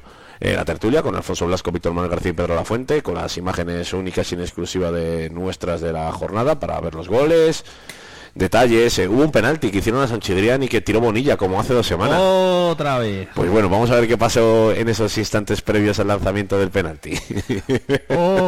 Otra, Otra vez. Volvió, volvió a pasar lo mismo. Y bueno, y vamos a conectar con el Club Soria Baloncesto porque nos tienen una sorpresa preparada, pero no nos han dicho qué. ¿En serio? Entonces me han dicho, "Mm, Sergio, tienes que bajar al entrenamiento. Pero no te la sabes. No lo sé, No te la sabes. no lo sé. Y no sé qué es. Entonces, ¿Y qué, y qué puede ser? no tengo ni idea porque no me lo han dicho. Me dice que no, te merecerá la pena. Digo, pero escúchame que es en directo, no me hagáis ninguna liada. Dice que no, no, tranquilo, pero que es buena, que es Tío, buena y te va a ojalá gustar. te hiciesen tocar el bajo. ¿Te imaginas? Vale, yo no voy a bajar. El Voy a bajar a un, a un compañero, todavía está por definir, bajaremos Sí. al entrenamiento allí. Sería porque dice que tendríamos que ir allí para verlo. Entonces digo, bueno, vale. Qué guay. Oye, pues eh, no sé. Sergio, aquí tenemos para ti un coche nuevo. ¿Cuánto flipa un poco?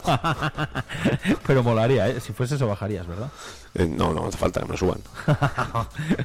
bueno, pues a partir de las 4 y 10, eh, todo el resumen, todo lo que ha de sí la jornada Y, deportiva. Por cierto, entrevista ¿Ah, en sí? charla a domicilio a Ana Novo. ¿Quién es Ana Novo? Una soriana eh, que está especializada en doma clásica, que compite en el circuito internacional y que vive y entrena en Alemania. Entonces aprovechamos las navidades, Ah, que hizo, pues una, que hizo una- un curso, una masterclass ahí en la cuadra Antares y Andrea Telarrea se sentó con ella para que nos cuente un poco su carrera, porque además de eh, compite, pero lo que más hace es entrenar, entrenar caballos y prepararlos para la doma clásica. De hecho, ha montado hasta un negocio en el que prepara caballos y después los vende para la Oh. competición. Entonces, muy interesante, yo creo, una soriana que está ahora viviendo en Alemania, que decidió cambiar de, de aires y buscar eh, un futuro en el, la- en la- en el país el número uno de la doma clásica, como es Alemania, y nos lo va a contar en charla a domicilio, así que también muy interesante. Pues a partir de las 4 y 10, si no me equivoco, ¿verdad? En la 8, toda la jornada, todo lo que ha pasado el fin de semana en lo deportivo y más eh, cositas con Sergio Recio. Así que luego te escucho, luego te veo, que en la tele se puede ver, no solo escuchar. Exactamente. Bueno, y me tengo que venir. Tienes que estar aquí conmigo. Ya, pues aquí estaremos. Gracias, Sergio.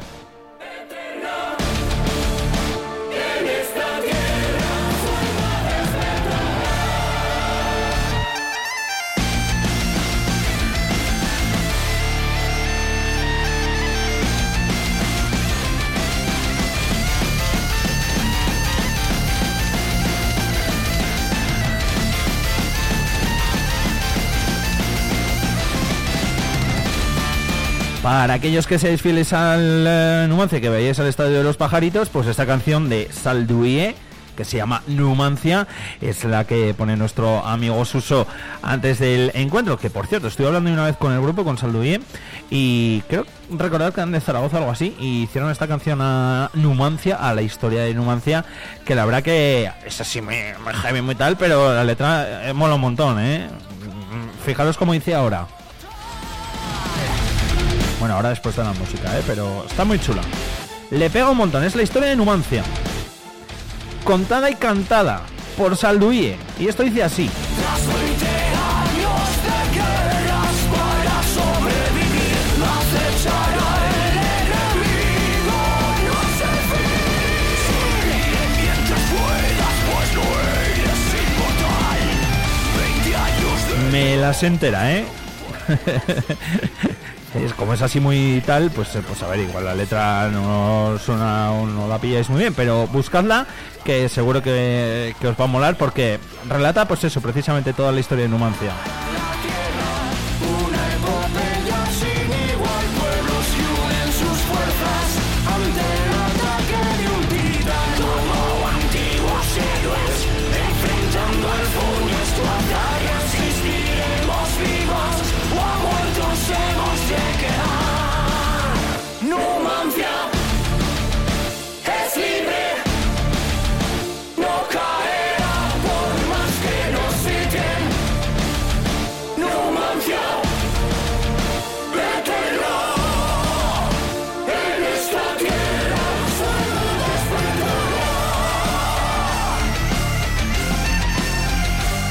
Pues con Salduye, con esta canción, llegamos a las eh, 10 horas 43 minutitos y enseguida vamos a saludar a Rubén. Paroncito y ahora volvemos. ¿Tú qué radio escuchas? Vive Radio. Vive Radio. Fin tenemos algo diferente. Vive Radio. Vive Radio está guay.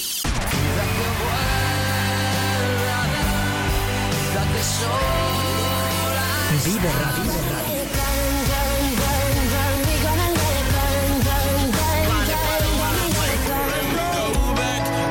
The moment,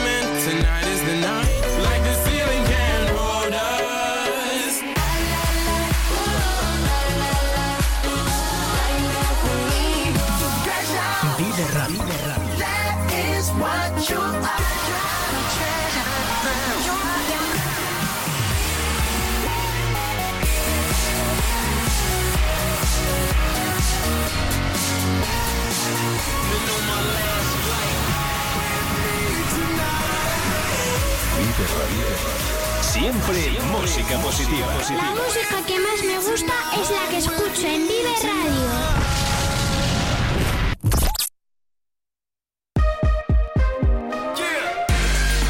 Vive la música con Vive Radio Soria.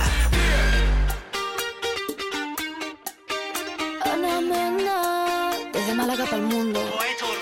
Miro al cielo y veo que una estrella cae. Aún hay tiempo para un último baile. Deja al lado la timidez si no es muy tarde. Y acabemos paseando junto al mar. Te sientes bien a un paso de la luna. Confía si te digo que no es una locura. Tan solo atrévete, vivamos nuestra historia. Parece que el destino nos ha juntado a posta.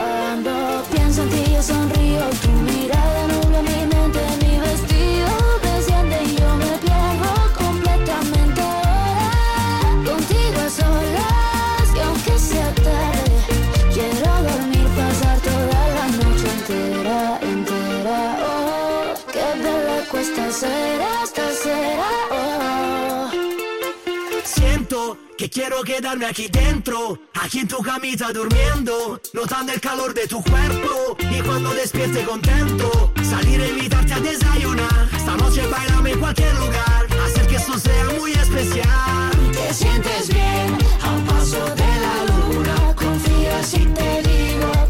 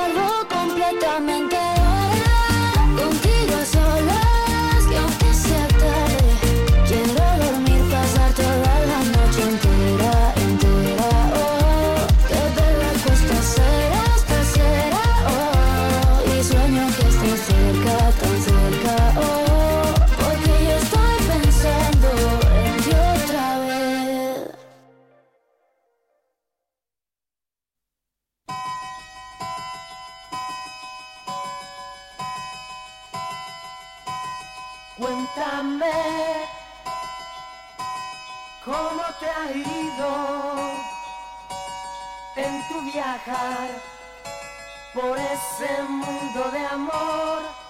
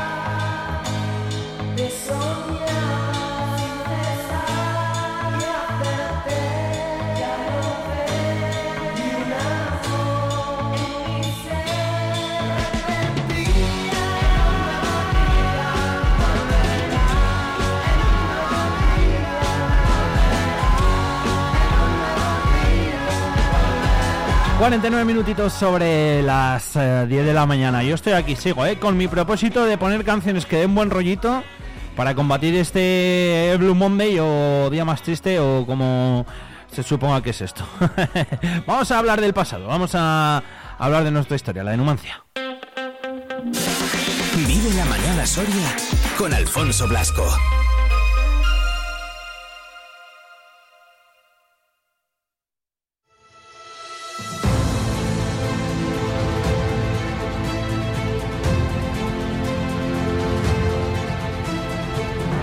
Que cada lunes a esta hora, siempre digo a las diez y media, pero luego me retraso un poco, saludamos a Rubén García y hablamos del de Numancia. ¿Qué tal, Rubén? Muy buenas. Buenos, buenos días. ¿Cómo estás? ¿Qué tal este Blue Monday o cómo se llama esto? Joder, pues es muy buen día y por excelencia, ¿eh? porque está el día triste. Sí, la verdad es que- aunque el agua siempre es buena noticia, pero a la vista y al ánimo también le afecta. Sí, sí, sí, sí que lleva lloviendo desde bien prontito por la mañana, di que no hace mucho frío, pero bueno, de hecho, 9 grados ahí ahora mismo aquí en Soria Capital, pero bueno, oye, que tendrá que ser así. Come- Ay, que me da la tos. Ya, perdón. Que anda uno que con, no estoy, no- con estoy las ahí al lado para darte la espalda, aunque ahora dicen que no se puede hacer eso. Ay, a ver si se me pasa, ya parece que se me ha pasado.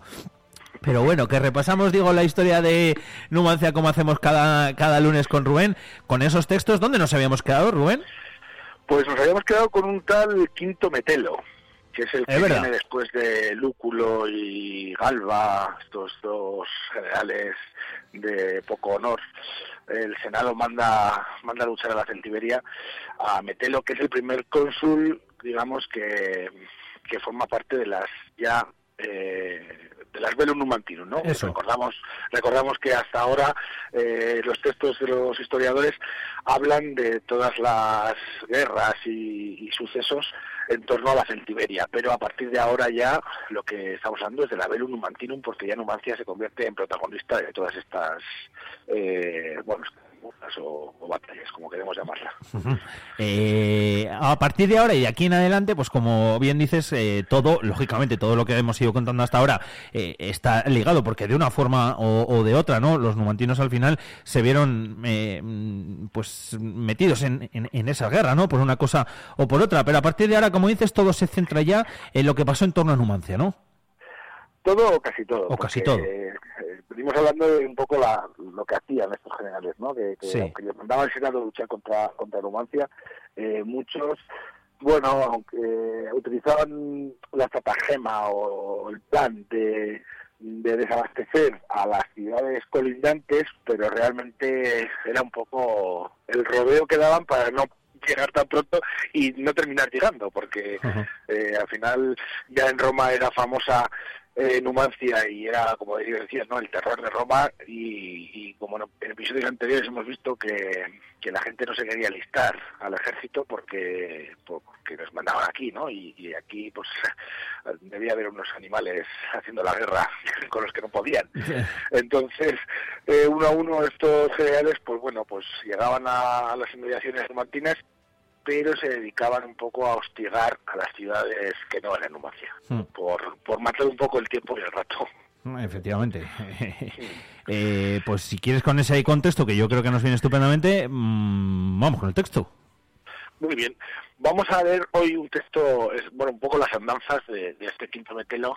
Eh, ya hablamos la semana pasada, ¿no? Que pilló a los numantinos eh, cosechando y, bueno, terminando un poco el verano y, y no les molestó, no les molestó mucho y se dedicó un poco a lo que decíamos, ¿no? A, a luchar contra ciudades. Pues vamos a, a ver un par de textos de que hablan de eso, de esos, de esos avatares. Genial. Bueno, dice, luchando Quinto Metelo en España, contra los celtíberos puso cerco a la ciudad de Centóbriga. Aprestadas las máquinas junto a la única parte del muro que podía ser destruida, pare- parecía ya a punto de derrocarla, cuando pospuso la próxima vic- victoria a la humanidad. Pues habiendo expuesto los centobriguenses a los golpes de la catapulta a los hijos de Retógenes, que se había pasado a Metelo, para que no parecieran de cruel muerte a la vista del padre, levantó el asedio, a pesar de que Retógenes protestaba de que de que Río debía ser el obstáculo para consumar el asalto, aunque debiese hacerse con la destrucción de su linaje.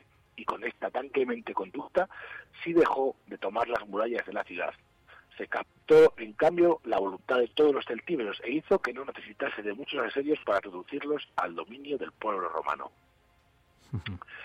El siguiente dice, Quinto Cecilio Metelo, nombrado cónsul con gran dificultad, sometió a los arebacos en Hispania. Ante la ciudad de Contrevia ordenó a unas cortes que habían retrocedido que volviesen adelante y recuperasen sus posiciones. Acostumbrado a hacerlo todo por decisión propia y súbita, contestó una vez a un amigo que le preguntaba qué pensaba hacer. Él dijo, si sospechase que mi túnica sabía mi propósito, la quemaría y un texto parecido dice, es digna de memoria también la táctica de Quinto Metelo. Hacía este la guerra en Hispania contra los celtíberos en calidad de procónsul, y no pudiendo tomar por la fuerza a Contrevia, capital de este pueblo, después de largas y secretas meditaciones consigo mismo, encontró el procedimiento que debía llevarle al éxito deseado. Se puso en camino con gran empuje, dirigiéndose ahora aquí, ahora allí, se establecía en estos montes, poco después se trasladaba a aquellos, sin que en todo este tiempo ni los suyos ni los enemigos conociesen la causa de esta inopinada y súbita fluctuación. Una vez que le preguntó un íntimo amigo suyo por qué seguía este género disperso e incierto de campaña, le contestó, Dejiste de preguntar esto, pues si me interesa de que mi túnica interior conocía mi propósito, mandaría al instante quemarla. ¿A dónde? Pues tendría esta disimulación. ¿Cuál era su fin? Cuando hubo confundidos en ignorancia a su ejército y en falsas suposiciones a toda la celtiberia, una vez que se había puesto en marcha con otro rumbo, torció de repente hacia Contrevia y descuidada y atónica la tomó. Luego hay otro pequeño, ya para terminar, otro pequeño pasaje que dice, pocos años antes de este acto, ta- tan severo fue el imperio de aquel quinto macedónico sobre los pueblos, que en ocasión de estar sitiado la ciudad del nombre de Contrevia en Hispania, a cinco cortes legionarias expulsadas de un lugar escarpado, les ordenó que al instante la, la recuperasen. Hicieron todos testamento en el mismo campo de batalla, como si tuviesen que marcar a una muerte cierta y no cejando en su propósito, volvió a recibir vencedores a aquellos soldados que habían enviado a morir. Tanto pudo la vergüenza mezclada con el temor y la esperanza perseguida en la desesperación. Fin de los textos de hoy. Al final lo que vemos, Rubén, es que este hombre, no sé, como estratega igual no muy bien, ¿o qué? Bueno, eh, aquí hay varias varias cosas. Bueno, el, este ya por lo menos ya tiene un poco más de honor Sí. que, que los sí. anteriores, ¿no? No, Porque desde luego. texto A- a poco hemos también, visto ¿eh? cómo eh, el carácter también, eh, eh, joder, como, eh, mercenario, ¿no? De, de- de los celtíberos, porque vemos como un tal Retógenes, que hablábamos la semana pasada, que Sí. era el Retógenes el malo, El malo, eso no es bueno. bueno, pues se había pasado a- al bando de los romanos a ayudar a- al bando enemigo, ¿no? Y cuando tenía ya la batalla medio ganada, este Metelo, pues bueno, pues los, los habitantes de Centóbriga eh, exponen a los hijos de este Retógenes en las murallas como, como parapeto, ¿no? Y este Retógenes, que debía ser muy burro, pues les dice que, que, que por él no paren, ¿eh? que las máquinas que sigan asediando y que sigan disparando y que si tiene que costarles un linaje, pues que lo haga. Lo cual Metelo hace parar la, la Sí. lo que le vale pues el honor y, y bueno, pues, pues bueno, pues otra- son otras formas de hacer, ¿no? Tenía más honor, como decías tú, que los otros que, que, que, que, a- que a poco. Eh, ¿Va a durar o dura mucho la historia de, de Metelo? No, no, no, no, ya, tiene pinta, no tiene pinta, no, no, ya luego va pasando por diferentes, hay muchos, hay muchos eh, autores que hablan de, de, de estas, de estos pasajes, pero enseguida entraremos ya con Pompeyo.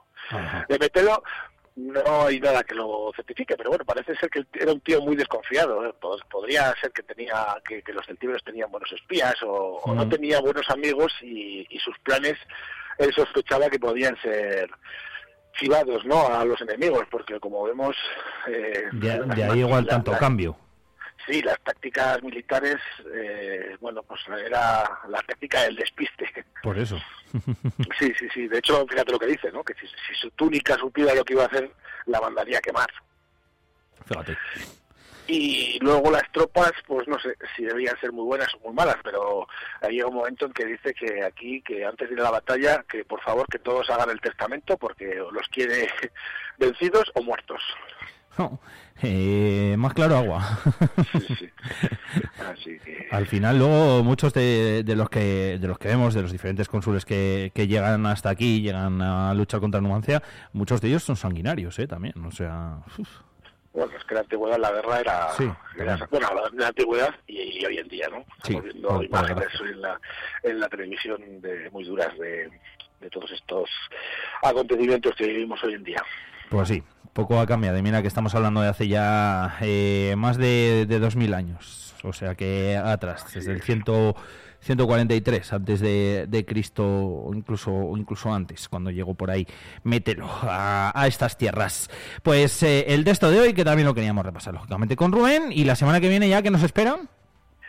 Pues repasaremos un poquito más a las andanzas de este metelo y ya empezaremos a entrever la llegada de Pompeyo. Oh. Otro, otro gran cónsul Sí. y otro gran vencido.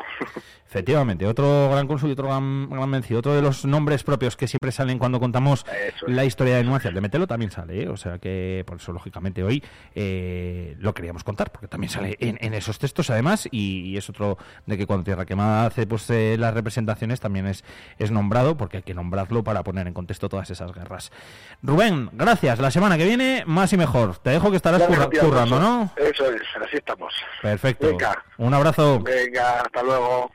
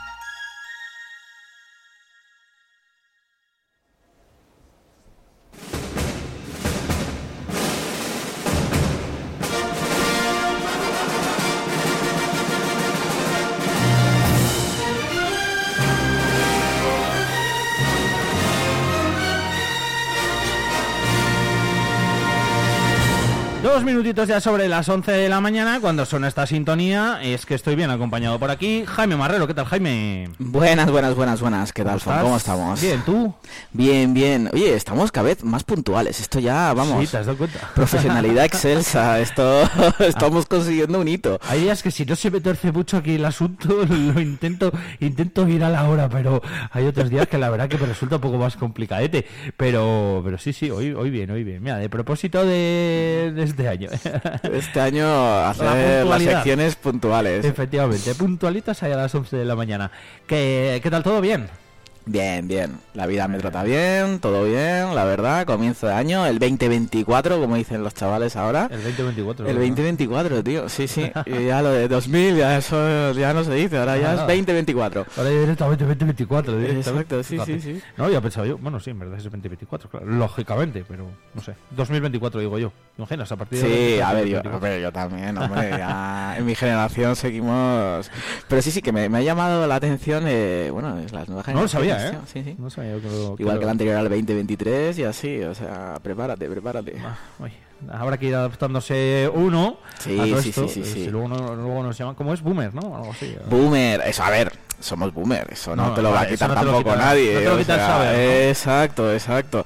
Pero bueno, yo por lo menos me, me gusta mucho saber, bueno, de hecho lo puedes ver en la, en la sección que, que se lleva, que se deja llevar y, y efectivamente todo, todo lo que acontece pues a las nuevas generaciones, ¿no? Todo esto que, se va creando y a ver, yo entiendo que hay gente pues oye, que les tiene como en plan, "Uy, estas cosas nuevas no nos gustan, pero yo al contrario, siempre creo que es súper creativo muchas cosas y que la gente, bueno, cada generación tiene su, su forma de Eso expresarse. que luego cada generación tiene... Eh, y siempre lo ha habido, ¿eh? O Hombre, sea, yo he hecho, he hecho la vista atrás a nuestra época y hay veces que digo yo, madre mía, tápate los ojos, Jaime, que, que, que la que liábamos era pequeña, ¿eh? Con esos grandes eh, palabras sí, que sí, sí. inventamos como Effective Wonder, ojito, ¿eh? Wonder, que todavía ¿eh? lo sigo diciendo, ¿eh? Eh, Yo también, alguna vez se me, se me- se me Eh, escapa por ahí. eh, ya, ya, pero es que dices, por favor, madre mía, ¿dónde vas, Peter Cash? No, mira, me acaba a la otra vez. Hostia, eh, qué qué dureza. época.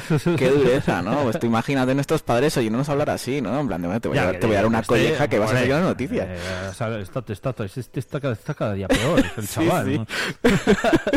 Pues un poco lo mismo, tenemos que Exacto. utilizar un poco el, el pragmatismo, ¿no? De, de, pues, la- las nuevas generaciones también tienen sus cosas y a mí me gusta mucho, eh, pues eso, mm, bueno, descubrirlas y entenderlas también, claro, ver esa evolución, está genial. Sí, y luego que cada uno ha tenido lo suyo, o sea que ni es malo ni mucho menos. Diferente, ¿eh? y listo. Oye, 2024, ¿cómo, cómo se presenta el año?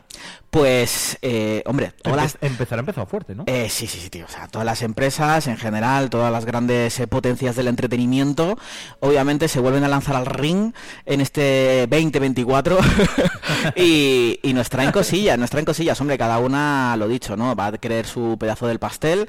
Esto es una guerra abierta, como quien dice, ¿no? Entre las grandes compañías y no solo en las series, Disney, Netflix, HBO, Amazon, en los videojuegos, Sony, Microsoft, en lo mismo en cine, ¿no? Pues todo, ¿no? Cada uno va a querer conseguir sus logros, sus metas, sus objetivos y, y obviamente pues lo que tienen que hacer es enamorarnos a nosotros, ¿no?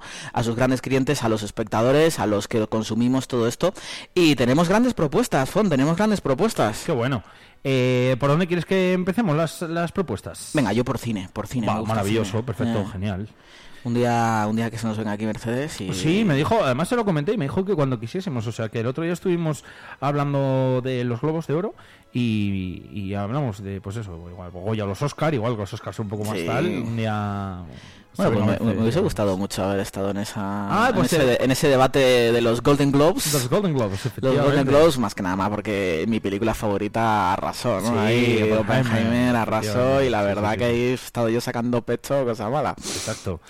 Eh, Barbie que no arrasó tanto como, como se esperaba, ni mucho menos, pero bueno, al final, bueno, pues aún, aún salieron cosillas en esos... Sí, a ver. Barbie, Barbie, por decir un poco mi opinión, o sea, obviamente no es, no- y, y es- o sea, no es mala película, obviamente, pero es un hito, o sea, lo que consiguió el año pasado Barbie eh, realmente rompió moldes, ¿no? Y en general yo creo que es el dueto, tanto Oppenheimer, Sí. que empieza a ser una película más de autor y más de histórica, ¿no? O sea, también consiguió una taquilla brutal. Y ese fin de semana recuerdo que se estrenaron las dos a la vez. Y lleva gente, y lo decía Mercedes, que lleva gente, dice, es curioso porque hay gente que va a ver Barbie y va a ver Oppenheimer, dicen los mismos, sí. ¿eh? O sea Pero que... es que es- eso no sucedía desde yo ni me acuerdo. Exacto. Que de, hacer doblete en el cine, Sí, o sea, que estamos en una época lo mismo que el cine, oye, pues está no está como el Titanic, pero vamos, que está ahí a flote luchando por, por no cascar y, y que se consiguiera ese efecto, además causado por, por los fans, Sí, sí, por los propios fans, ¿no? Que, que se vino arriba y se creó esa ola, esa, pues como estamos hablando, ¿no? El efecto viral de que era lo que molaba hacer, ¿no? Justo en el estreno, ir a las dos películas y además, pues, eh, yo qué sé, pues con tus artículos de Barbie, ¿no? Ahí en plan Que iba mucha- iba mucha gente de rosa, etcétera. Hombre, yo fascinado, es fantástico, me parece increíble. Ah, dos pelis muy diferentes, como son, fíjate, final, pues la- y, y. La, la noche y el día. La noche y el día, efectivamente. Total, pues una de las cosas que nos dejó ese 2023 y que a ver si lo volvemos a, ver en este año, en este 2024. Eh, me decías de cine. De cine, de acuerdo. Esto, que quede claro, no son estrenos de este año. Ajá. Son comienzos de producciones, ¿vale? Es con lo que estamos eh, poniendo la carne en el asador, que yo creo que son muy interesantes porque, eh, wow, puede ser muy, muy pepino lo que os voy a decir, ¿de acuerdo? Lo primero es, eh, Disney ha anunciado que su nueva película de Star Wars, su nueva próxima producción, no en serie, sino en la gran pantalla, va a ser sobre Mandalorian y Grogu, Uh. o sea, el Baby Yoda y el señor eh, Mandaloriano, ¿de acuerdo? Ya no eh, alejándose un poco de la serie y me imagino, pues, eh, marcando lo que es un como un nuevo arco ya a nivel tocho eh, en el mundo de Star Wars. Ojo con esta producción, ¿eh?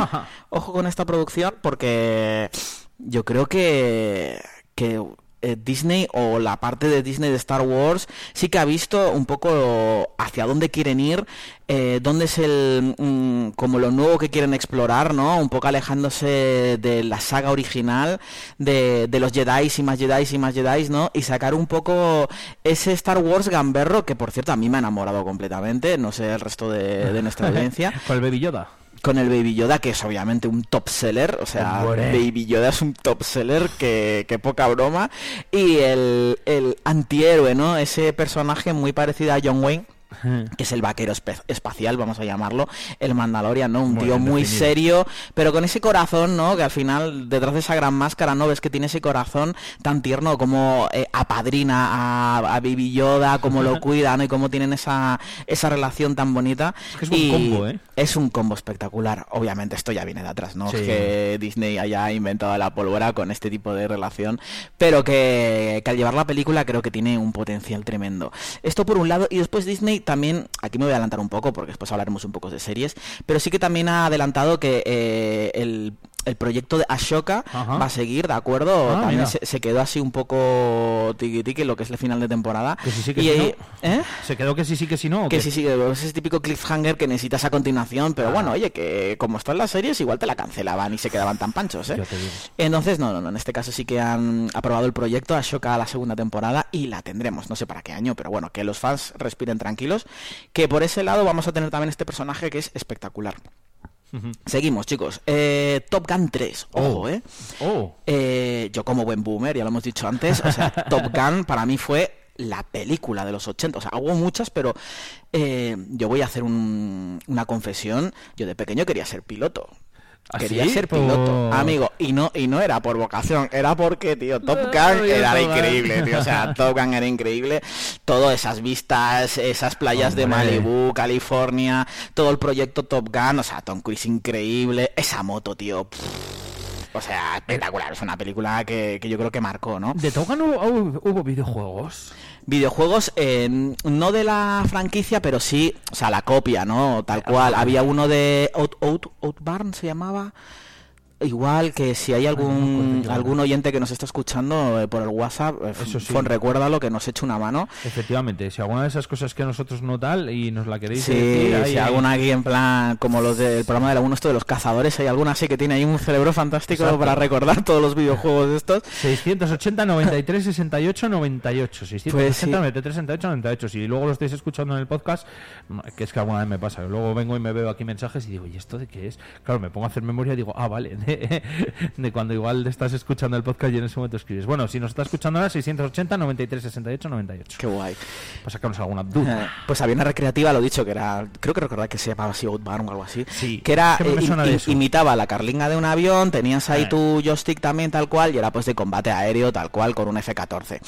Hmm. Exacto, pero no tenía la licencia, ¿de acuerdo? Aunque también, claro, ¿qué ibas a hacer, no? Pues ¿para qué pagar la licencia si realmente haces un juego de un avión y ya, y a Y ya, ¿no? efectivamente ya pues ese tío Sí. de Top Gun Efectivamente, O sea, pues, vamos a tener la 3 la 3. Hay que decir que la segunda, eh, Top Gun Maverick, me flipó muchísimo. Para mí fue una vuelta al cine impresionante. ¿eh? De hecho, esto unas veces que nos pudimos escapar, mi pareja y yo al cine, esto fue en Asturias, y, y fuimos y yo salí del cine, vamos, con 20 años menos, te lo digo en serio. O sea, si me pones una moto delante, Fon, me montaba y, y a correr con ella. Un peliculón tremendo, la verdad.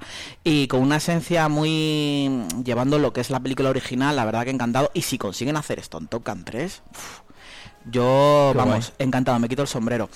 Y por último, esto sí que me ha llamado la atención este proyecto, eh, se ha anunciado una película biográfica de Michael Jackson. Yo no sé Vamos, si otra- esto otra- es otra- meterte en un jardín, ojito. ¿eh? Otra que, a ver, pues yo creo que es como todo, que, que si está bien hecha estará muy bien eh, y la gente la recibirá, pero que aún así tendrá críticas seguro. Ya, pero Porque yo, en- en el momento yo- en yo el no, que yo no solo me refiero de la, la figura de Michael Jackson como rey del pop, Sí. indiscutible. Lo siento por los nuevos, pero indiscutible. Eh, sino por lo que hay detrás, o sea, de, de la figura de Michael Jackson con todas las polémicas. Ahí, ahí- ahí- ahí está la cosa, que es Claro, lo que, que es que hay que según hilar el- muy no- fino, ¿eh? Según donde te metas, pero claro, luego habrá gente que si no sacas esa parte dirá, es que esta no es la realidad, porque la realidad también tenía una parte oscura, vamos a decirlo así entre comillas, y habrá gente que diga, ¿y por qué no te has centrado solo en lo musical y dejas las polémicas o tal hablado? Sí, Entonces, pues me llama típicas- muchísimo la atención este proyecto y, hombre, yo, claro, no sé qué sucedería en la vida de Michael Jackson pese a todo lo que le cayó encima. No soy un juez eh, que pueda decir, pasó esto, ¿no? Ajá. Entonces, pero claro, siempre tienes la duda. Ese es el problema, ¿no? De la vida de Michael Jackson sí que tuvo esos, esos claros oscuros muy, muy tochos y a ver cómo lo llevan, pero sí que es un proyecto y una película que me gustaría ver, eso sí es verdad. Y, me llama mucho la atención porque ponen que está protagonizada por su sobrino. Ojo, Ah, esto muy loco todo, muy loco. Qué bueno. Mira, pues para 2025, ¿no has dicho? 2025 está programado el proyecto. Vale. Eh, bueno, aquí tenemos lo que son esas tres grandes noticias de cine. Buenas, ¿eh? Sí, lo dicho, ya es más proyectos, ¿de acuerdo? Esto es a largo plazo, pero sí que es algo que me gustaría compartir con los oyentes. Qué guay. Pero eh, pasamos a videojuegos. Videojuegos sí que es algo más real, ¿de acuerdo? Tenemos ahora en enero eh, tres Buah. grandes estrenos. Prince of Persia, The Last Crown. Ya me, lo, eh, ya me lo puedes ir reservando. Eh, lo tienes para todas las consolas, es lo guay, ¿de acuerdo? Porque es un juego que gráficamente es correcto, pero no es una locura, con lo cual lo puedes jugar pues en tu Play 4, en tu Nintendo Switch, que vuelvo a decir que es una cafetera, pese a que adoro la consola y es la que más juego, es una cafetera, eh, con tu Play 5 o tu Xbox ¿Por qué, ¿por qué Series. dices eso de la cafetera? Porque es una cafetera, porque la consola eh, es lo que es, o sea, prácticamente a nivel de potencia Sí. estaría ni siquiera igualada a lo que sería una PlayStation 3 o Xbox 360, ¿vale? Entonces, estamos en el 2024 y... lo siento, chicos, por ser tan pesado con eso, pero es que me gusta. Eh, y entonces, claro, es... O sea, a nivel gráfico se queda atrás. ¿Qué pasa? Que la jugabilidad y el diseño que tiene Nintendo en los juegos Claro. suple todo, que también es lo que digo. O sea, menos es más. Ya lo hemos hablado en otros programas, ¿vale? O sea, lo que es el diseño de Nintendo y cómo quiere llevar la compañía, te come muchas veces lo que es el pues eso, el gran eh, despliegue de gráficos, eh, sonido, Que te etcétera, Play 5 o que te dan exactamente ¿no? las nuevas tecnologías y las grandes potencias. ¿Qué pasa? Este año eh, también reservar la cartera porque Nintendo eh, va a traer la, la Nintendo Switch 2. Eso es prácticamente, o sea, no- Ah, es un rumor, pero un rumor cada vez más extendido Ajá. y que prácticamente está sobre la mesa el proyecto, ¿no? Entonces, ¿qué pasa? Se supone que esta consola sí que va a alcanzar lo que es la potencia de la Play 4, que ya estaría muy bien para ser lo que te he dicho, ¿sabes? El, el sistema de, de producción de Nintendo, ¿no? Ajá. Con una Play 4 ya puedes hacer cosas muy, muy buenas a nivel gráfico. Sí. A mí lo que me gusta de la, de la Switch es que es muy cómoda. Sí, sí, no, hombre. Es un- la jugabilidad que sí. tiene no tiene ningún tipo de color. Eh, y lo dicho, bueno, es que siento repetirme, pero el catálogo, el catálogo es una claro. es una pasada, es una pasada lo que ofrece. Igual tiene un poco falla en lo que es contenido muy adulto. Sí, es más... Muy adulto. Familiar, lo decías tú un día. Sí, familiar, tal cual. Pues este Prince of Persia que se podrá jugar en la Switch y en, y en el resto, ¿no? Como decías. Sí, sí, muy divertido, una jugabilidad increíble. Qué yo, guay. yo lo tengo reservado, va a salir esta misma semana y es un título Yo lo quiero. que, eh, que lo recomiendo 100%, señores. La verdad que lo recomiendo 100%. Si estáis ahora mismo un poco huérfanos de videojuego, en plan de, "Joder, que no tengo nada que jugar, o te apetece desconectar del FIFA o del Call of Duty. Para eh, echarte una partida y avanzar en el mundito, ¿no? Sí, sí, o sea, es un juego, eh, se le llama un tipo Metroidvania, que es así plataformero, etcétera, y así con su parkour digno de la saga Prince of Persia, una, una banda sonora espectacular y una jugabilidad increíble. Bueno. Una recomendación muy, muy buena. Y ya para eh, mediados de mes, bueno, que ya estamos a mediados de mes, nos va a salir el remake de The Last of Us, The Last of Us parte 2, mm, a ver cómo lo digo bien, The Last of Us The Last of Us. parte 2, eh, que mm, no tiene muchos años, eh, creo que son cuatro años que fue el lanzamiento de las sofás, de hecho ha habido un poco de polémica en plan de que no hacía falta hacer un remake con tan poco tiempo, pero yo creo que es simplemente un movimiento comercial eh, gracias a la serie. Serie tuvo un, tenido un éxito, un vamos. éxito tremendo el año pasado y la gente que no había jugado el videojuego, mucha gente se quedará con ganas de saber qué pasa a continuación y creo que han aprovechado un poco este impasse para sacar el juego y volver a relanzar las, las ventas. Ah, se jugó mucho el videojuego, ¿no? O, o, yo por lo menos lo vi Sí, streamear. sí, a ver, de las sofás es una de las grandes franquicias que ha habido, uno de los mejores juegos de la historia. Si le preguntas a cada, a cada persona, yo creo, su top 10 de juegos posiblemente meta de las sofás dentro de ese top 10. Eh, pues hombre, la continuación es incluso preferida por encima de, de las sofás, muy polémica, no voy a decir por qué, la gente ya lo verá cuando, cuando llegue el día. Y bueno, es bueno, un debate tremendo esto, obviamente. Pero, pero sí que es un, un juegazo tremendo y se llevó el, ju- el juego del año, casi seguro, estoy casi convencido de que se lo llevó ese año, el de las sofás 2. Qué bueno. Y, y bueno, aquí tenemos ese remake eh, que está a punto de llegar también. Y ya para final de mes tenemos el Tekken 8, esta saga... yo al Tekken Jaime. Yo al Tekken 3, se lo está diciendo Sí, a mi yo creo que de trabajo. yo creo que es el Tekken 3 El Tekken más 3 ha de la. Play 1, eh, bueno, jugamos muchísimo yo y mis Qué bueno. colegas, esas típicas quedadas allí en un sillón, seis colegas, a- al, rey de, al rey de la pista y, y a pegarla no, la noche allí jugando al Tekken Y 3. dale al ¿eh? Tekken, efectivamente, tal cual. Juegazo, pues sí. Tekken 8 sale ahora a final de mes, recuperando un poco la franquicia. También creo que va a ser un juegazo. Y para esos grandes seguidores de los juegos de pelea, creo que es un must. Absoluto. ¿Qué pasa? Que con diferencia con el Prince of Persia, este juego sí que es para las consolas de última generación, ¿de acuerdo? O sea, la vas a tener en PlayStation 5, en PC y en... Bueno, en PC obviamente si tienes un PC decente, obviamente si tienes, un- si tienes una cosita de esta de... para hacer tus Excel, no lo intentes. No, no te va a tirar, ¿no? Efectivamente. Y la Series X de, de, de Xbox, perdón, de Microsoft. Ajá. Pues eh, otra opción a la cual yo le he hecho muchas horitas y que también me, me mola mucho, el, el Tekken 8. Eh, ¿Videojuegos algo más, Jaime? De videojuegos, eh, por ahora no. Después tendré una Vale. anécdota para el final de, de- de esta sección que, va a molar mucho. Vale, genial. Eh, ¿Series? De series, nos toca series, chicos. Eh, lo mismo, producciones. Vamos a hablar un poco de lo que nos viene. eh, y lo que estamos hablando, tío, yo la verdad me siento muy pitonizo en esta, en esta No sección. me, no me extraña. Me siento muy pitonizo.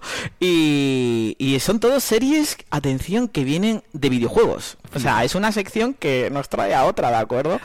Y en este caso son todos los proyectos que se están consiguiendo con licencias de videojuegos que la verdad que tienen una pintafón, una pinta que se me hace la boca agua.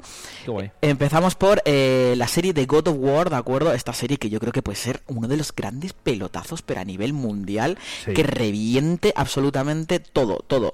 Que se enfocará eh, en la saga nórdica, que además yo creo que es la, aparte Lo de la más- reciente, lo que más nos puede molar. Y voy a hacer así un poco de creatividad yo, en plan de me fliparía mucho que sacaran ese Kratos ya adulto, más maduro, y tuviera esos flashbacks de la, de la- Oh. de la bueno, no es adolescencia, pero del pasado en, cómo ac- en Atenas, Ojo, ¿eh? ¿Cómo aciertes, eh? Ojo como acierte, ojo como acierte, Ojo, se cae el público, se cae el estadio. Eh, li- literal, vamos. Pues sí, me molaría, bueno, me molaría muchísimo todo en general, porque creo que son Es historias. que no es tanta locura lo que has dicho. O sea que... Pues tenemos eso, ya en producción God of War, ¿de acuerdo, señores? Así que todos atentos a las noticias, eh, cuando puede ser ese estreno, obviamente eh, mínimo 2025-2026, pero bueno, oye, se espera con, la verdad, con, con gran fuerza. Eh, por otro lado, Netflix ha confirmado nuevas series, atención, Tomb Raider, que también puede ser, what the Sí. fuck, o sea, puede ser increíble, Devil May Cry, que es otra de las grandes sagas que a mí me ha molado muchísimo, además la narrativa que tiene es espectacular. Eso no conozco. Devil May Cry, eh, bueno, pues no te voy a hacer spoiler, pero vamos, un poco así por ponerte en contexto, el protagonista es Dante, hijo de, bueno, de Belcebú, del infierno, como quieras llamarlo, ¿no? Y es obviamente pues su, su redención y su y su venganza, se podría decir, contra las fuerzas infernales, eh, una locura. Ay, me estoy viendo, por cierto, 30 monedas, que lo hablamos aquí un día que recordás que lo hablamos, 30 Sí.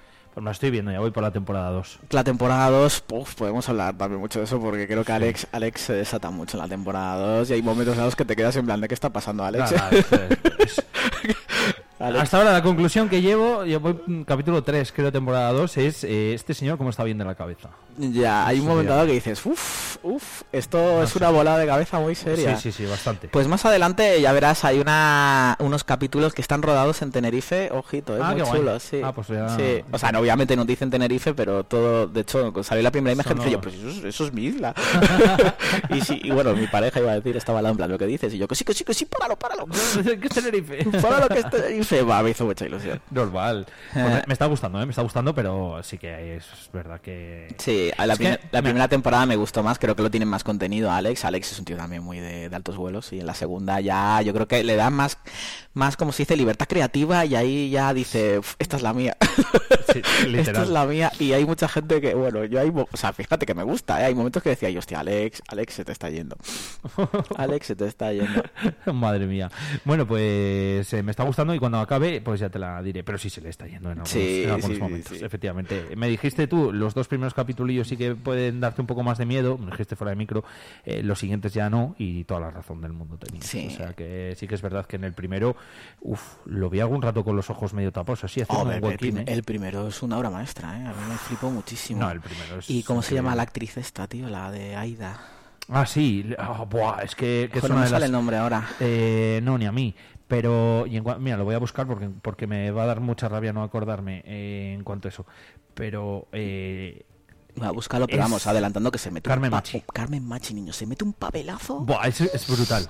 Uf, Carmen Machi, jo, esas miradas a plano, tíos, que dan un cague, chaval, Sí, sí, que te sí, mueres, sí, tío. sí, sí. Muy, muy pepino. Y el tiene que dar miedo y con toda la calma que lo dice, que dices, esta señora no está bien. No, o sea... Increíble. Nah, brutal. Eh, te hice caso. Para que veas que yo ah, te hago caso, Jaime, seguro que mucha gente también. Sí. O sea, que a todas esas el, recomendaciones. el actor este, el silvestre, el hace de Paco, sí. me muero de risa. Con Eh, él, sí, ¿no te lo que gusta? pasa que, a ver, le pega, lo que pasa que...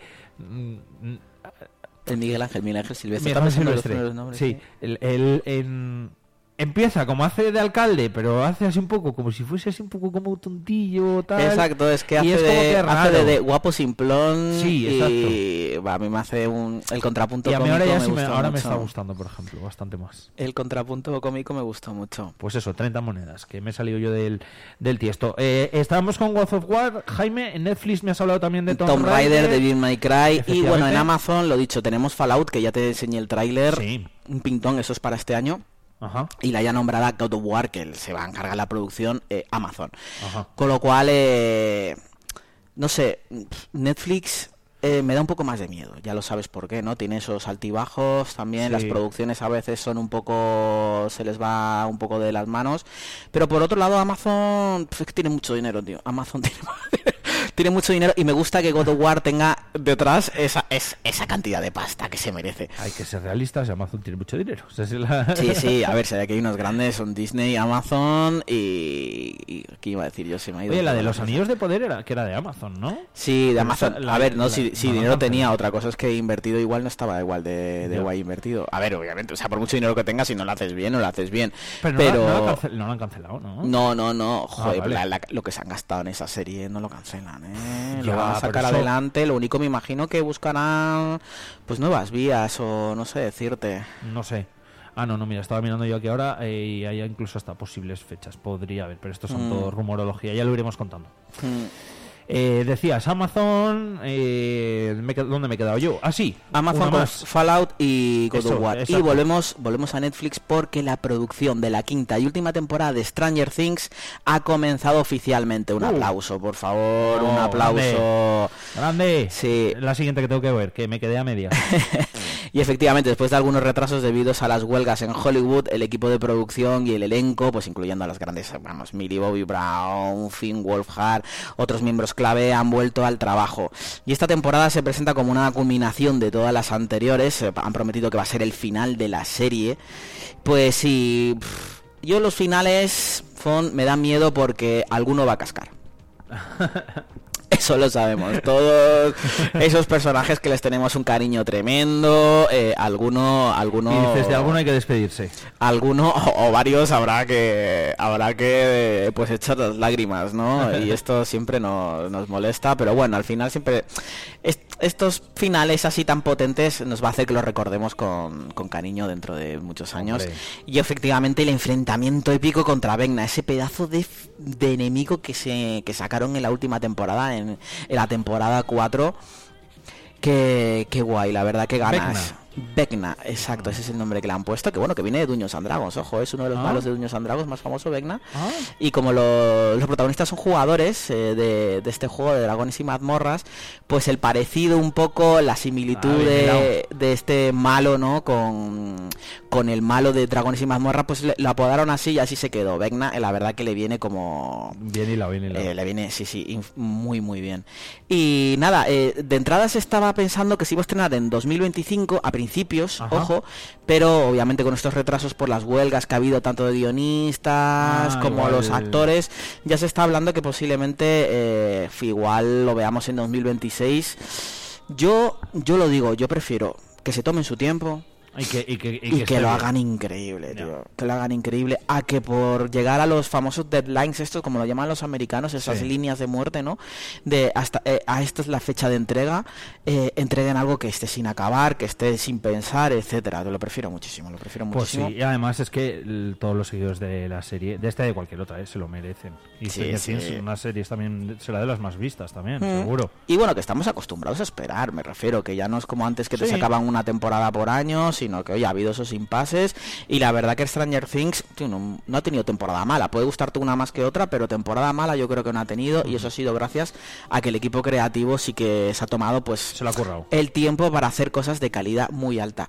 Y como anécdota quería decir que esto, se- o sea, Stranger Things se estrenó en el 2016. 2016. 2016. Que estamos hablando que dentro de la serie igual, han- años, igual, ¿eh? igual han pasado tres años. Sí, pero si, si esto se estrena en 2026, estamos hablando que los chavales han crecido esos 10 años. O sea, que es que, que es que ya es un poco el efecto gris, ¿no? En plan de señor John Travolta, usted no está Qué en el bueno. instituto, ¿eh? Qué bueno. O la Olivia Newton-John también, ¿no? Que decíamos, hombre, Olivia, está usted ya un poco... Crecidita ya- para- claro, claro. para Está un poco crecidita. Exacto. Nada, eso pasa al final, claro. Se estrenan ahí en el, en el tiempo. Fíjate tú, si empezaste a verla hace 10 años. Claro, y es que se nota Flipa, mucho, y ¿eh? esto, y esto ha pasado en otras cosas, ¿eh? En Sí. Juego de Tronos, por ejemplo, también una serie donde tenías eh, gente, pues eso, eh, pues un poco más mayor, como Jon Snow, eh, varios de los Stark, ¿no? Pero los pequeños, Bran y Sansa, eh, Arya también, Arya, yo- porque, porque al final se terminó con, es, es la típica cría que se quedó con esa cara de, de- de niña, ¿no? Ya, es que Pero sí, Sa- sí, Sansa sí. crece muchísimo y Bran tuvieron un gran problema, que es que Bran pegó un estirón que de repente se convirtió en un jugador de la NBA, claro, y era en plan de, claro, ¿tú cómo vas a prever eso? Claro. ¿Cómo vas a prever eso, no? Y él, pues, pues ese tipo de cosas. También hay una... necesitándolos eh, de críos. Claro, igual que en, otras series o películas de pues de, de, mm, Harry en Potter, Harry ¿no? Potter pasó que, Ah. que Dumbledore, el actor, eh, murió, no sé si en la segunda película y en la tercera tuvieron que cambiarlo. Lo mismo eh, se habla de de Hermione, no me sale el nombre de la Sí. actriz, pero de Hermione también, que pegó un cambio físico muy grande de una película a otra, pues, pues la Emma naturaleza. Watson, creo que era, ¿no? Emma Watson, efectivamente. estaba buscando. Estás ahí mu- muy ágil, más ágil que yo a la hora de, de los nombres. No, pero lo he dudado, ¿eh? Lo, he buscado, lo había buscado. Emma Watson, efectivamente. Pues claro, que pegan un cambio y pues claro, haces un contrato con un crío de 10, 11 años, pero claro, las producciones, tú, la- lo que es la serie, igual pasan meses, pasan años entre una y otra, pero claro, a nivel de producción igual se te pasan tres años y el chaval te pega un cambio físico que te vuelves loco. Exacto, y más si están en la edad, o sea que... Eh. pues suele pasar, veremos a ver qué es lo que pasa con Stranger Things y, y esa fecha que aunque pueda sonar muy lejana, luego se pasa el tiempo volando y entre que llegan unas fechas y otras siempre eh, van saliendo estrenos nuevos, etcétera, etcétera. Así que, eh, ¿alguna cosita más? Sí, sí, sí, no sé si fue lo tienes por ahí, ponme, ponme Sí, el tema, ponme el tema. Tin, tin, tin, tin, tin. Anda que no he jugado también a esto, ¿eh? Yo le he echado horitas, ¿eh? Hombre. esto, lo que me vas a contar, creo... Bueno, creo que me vas a contar esto. eh, creo que lo he oído. Sí, es que se ha hecho muy viral, ojo. Sí, eh. se bueno, se ha hecho muy viral porque se lo merece. Yo me imagino que muchos de nuestros oyentes no tienen ni idea de. Bueno, esto es el Tetris. La esto es el Tetris, Tetris. El que no lo conozca no, no ha tenido infancia. Así que ya podéis volver atrás en el tiempo y echaros alguna años, ¿eh? partida. Hace muchos años. El esto tiene, más años que la Tana. Joder, Tetris, tío, hombre, había yo, maquinitas pues, solo con el Tetris. eh, y hay una película, eh, bastante guapa, de hecho, de ¿Ah, la, historia del Tetris. Está en Amazon porque se creó efectivamente para la plataforma de, de Amazon, no, perdón, de Apple, Apple Plus. Ajá. ¿Se llama Apple Plus? Bueno, puede ser. Es que todo ya, ya, ya no distingo entre una y otra, pues para Apple. Para Apple la tenéis, Tetris, que es un, es un peliculón, ¿eh? De, de la historia de la creación del Tetris. Ah, pues mira, no sabía yo que existía la peli. Mm. Pues bueno, prim- primeramente creado para Game Boy, ¿no? Fue un juego que realmente revolucionó absolutamente todo el concepto de puzzles y que, y que gracias a él, pues bueno, todo ese, ese marco de videojuegos pues creció eh, del Tetris, ¿no? Como quien dice, ¿no? Hombre.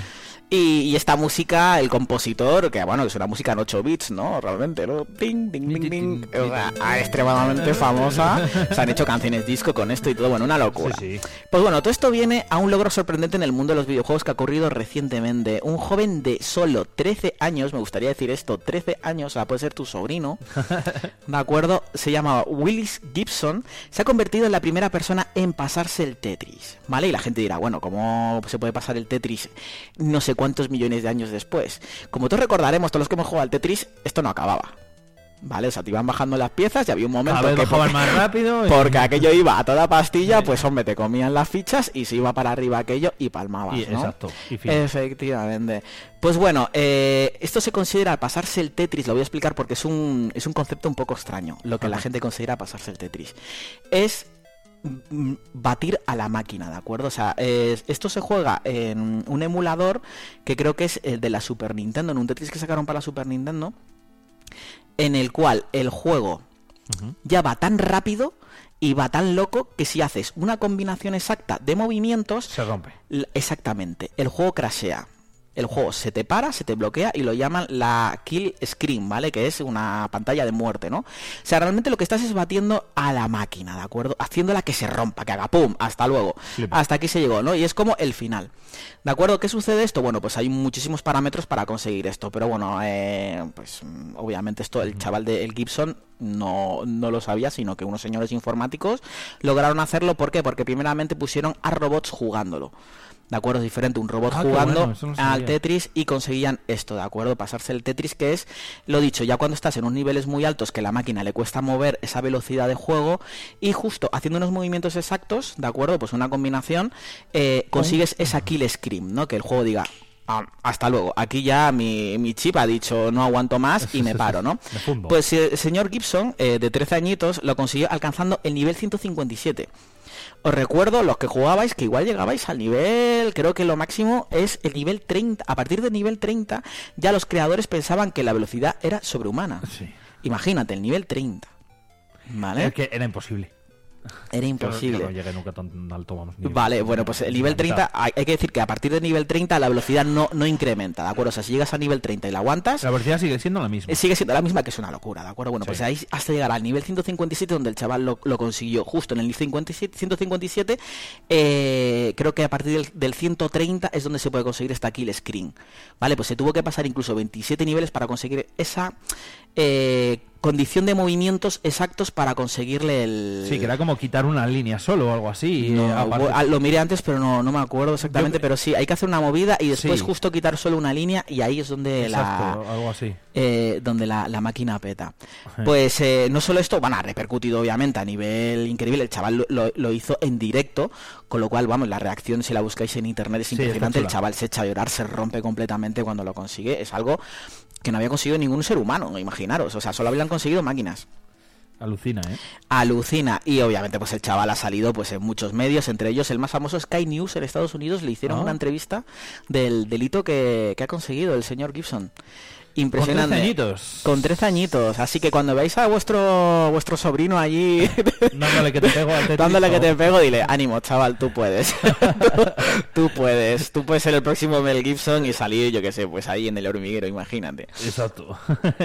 Oye, eh, complicadete, ¿eh? Eso de, de llegar hasta, hasta ese nivel. Yo vi el vídeo de cómo jugaba y dije, madre mía, pues esto Sí. es imposible. Yo sí que he visto a, profesionales del tiene- Tetris jugar y es una locura una- juegan. Y muchos de ellos eh, en la pantalla no solo ponen lo que es la pantalla del Tetris, sino ponen una pantalla aparte que solo está eh, enfocando a las manos y el mando para que veas la velocidad con la que juega, Sí. eh, moviendo el mando y te Lo que pasa es que lo del mando es como, era como raro, ¿no? Es un mando al uso. Es, es un mando un poco extraño y después también el, el chaval utiliza una técnica que la llaman el, no me acuerdo, el hipertapping o algo así. Que era, bueno, o el hiper- no es verdad, se utilizaba el hipertapping que es eh, mm, teclear muy muy rápido y después el chaval cambió otro que es el D-rolling o, o algo así. Ajá. Una locura. Y que es como haciendo no sé si me explico, como haciendo ro- rodar tus dedos por el tab para intentar hacer como un movimiento como más eh, rápido, no sé. tío. Ah, o sea que simplemente con llegar al punto de que con rozar el joystick del mando. Sí, ahí ya sí que me pierdo un poco active. porque mía, ya me parece alucinante que el chaval haya locura. conseguido. Ya como lo haya conseguido, pues oye, pues verdadera- enhorabuena absolutamente. Muy, muy locura, locura, locura. Y sí que es verdad que ha salido un montón de, en un montón de sitios, como, como bien dices, vamos, nivel, que es que eh, lo he visto, lo he visto hasta yo. O sea que. ¿Has jugado tú mucho al Tetris, Jaime?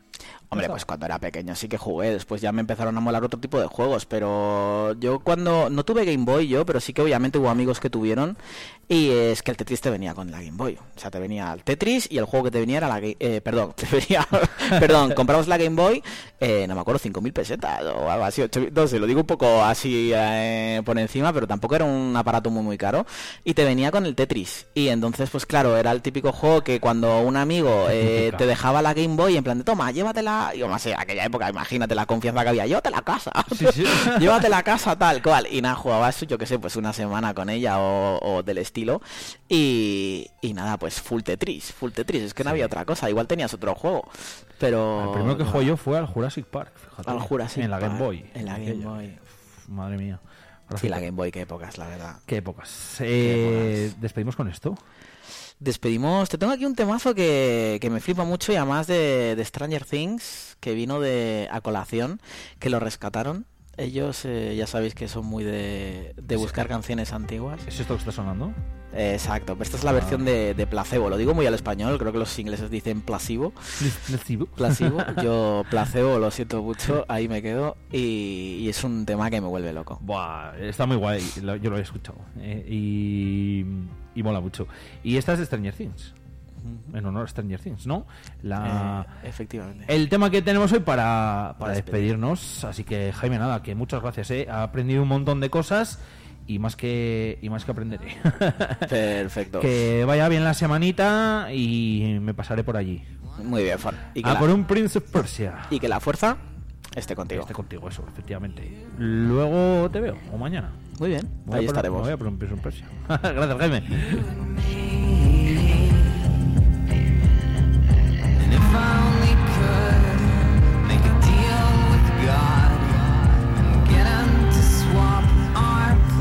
sense.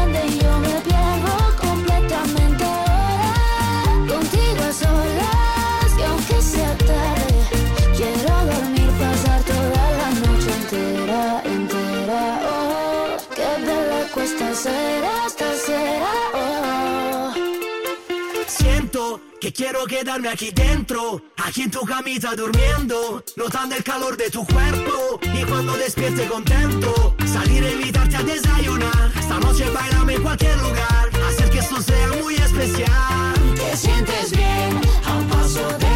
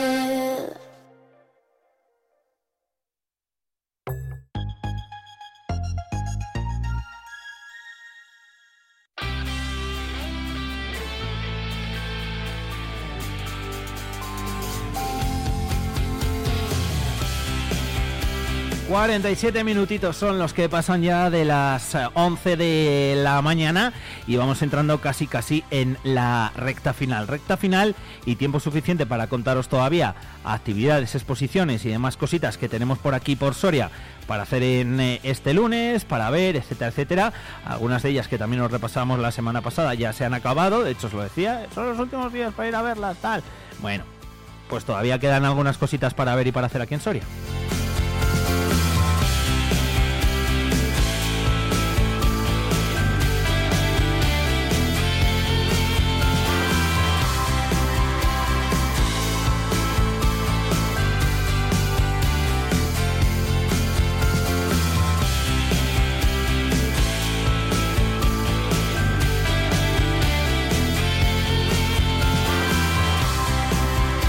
48 minutitos, como decíamos, sobre las 11 de la mañana y venga, no me voy a entretener más. Vamos con vamos con la agenda.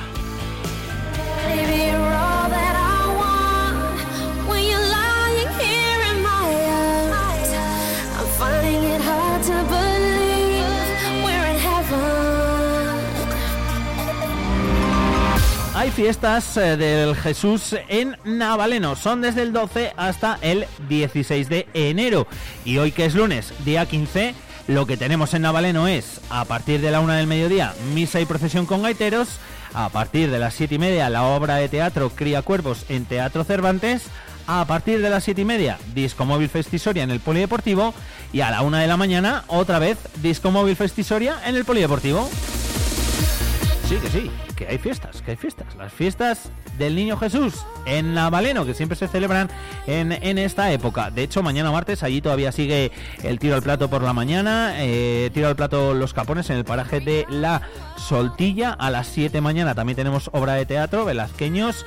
A las 7 y media mañana también hay disco móvil Sagitarius. Y a la 1 de la mañana también hay fiesta en Navaleno con Sagitarius, con la misma disco móvil.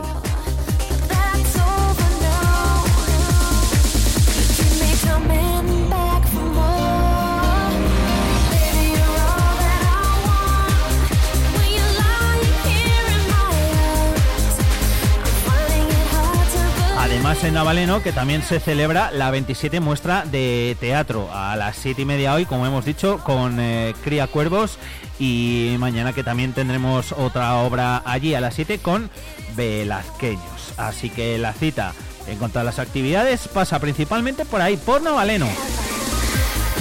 Exposiciones Mantra los días lectivos de lunes a viernes de 12 de la mañana a 14 horas y los miércoles desde las 5 hasta las 7 en la Escuela de Arte Superior y de Diseño. Una expo que podéis ver hasta el 31 de enero. Otra exposición que también está teniendo mucho éxito, la de escultores sorianos, que se puede ver de martes a sábado desde las 12 de la mañana hasta las 2 y desde las 7 hasta las 9. Los domingos desde las 12 hasta las 2 en el nuevo espacio Santa Clara hasta febrero de 2024. Siempre lo digo y siempre que hablo de esta exposición de, cultore- de escultores sorianos, os digo que ya de paso vais y veis el espacio nuevo, el de Santa Clara, que merece la pena, que está muy chulo y que es nuevo, que lo hemos recuperado aquí en Soria, lo ha recuperado el ayuntamiento y que ahora alberga esta exposición, la de escultores sorianos. Mitología clásica de lunes a viernes de 9 de la mañana a 9 de la noche y los sábados de 9 de la mañana a 14 horas en la Biblioteca Pública de Soria hasta marzo de 2024. Y otra expo más, Destino América, viaje de vida y añoranza de lunes a viernes de 9 de la mañana a 14 horas en el Archivo Histórico Provincial de Soria. Una exposición que podréis ver hasta abril de 2024.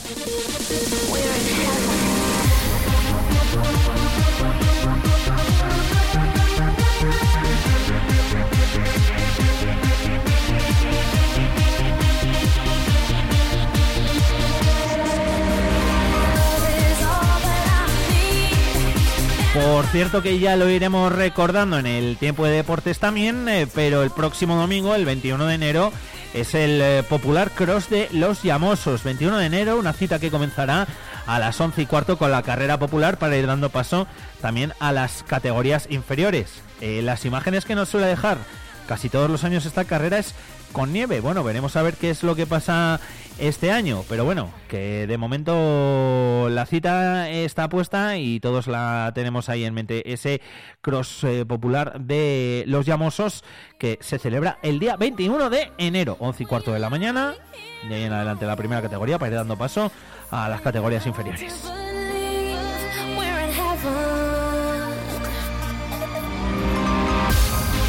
Algunas de las citas que queríamos recordaros eh, para el día de hoy y alguna incluso un poquito más prolongada en el tiempo como esa próxima del eh, domingo que viene en, eh, Los Llamosos.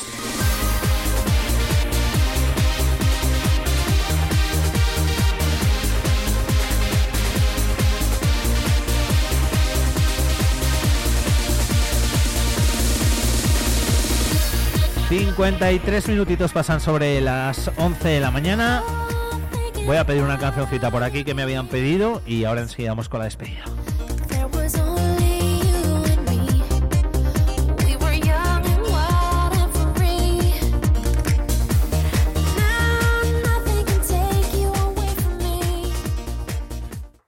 En Vive Radio escuchamos lo que pasa a nuestro alrededor y te lo contamos. Para informarte, para entretenerte, para emocionarte. Con las voces más locales y los protagonistas más cercanos. Vive tu ciudad, tu provincia. Vive su cultura, su música, su actualidad, su deporte, sus gentes. Vive lo tuyo. Vive tu radio. Vive Radio. Vive la mañana Soria con Alfonso Blasco.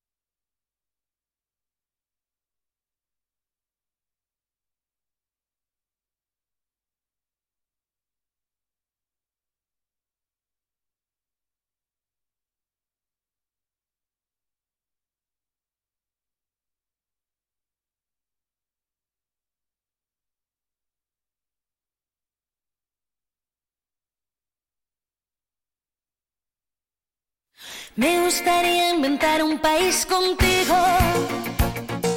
para que las palabras como patria o porvenir, bandera, nación, frontera, raza o destino tuvieran algún sentido para mí.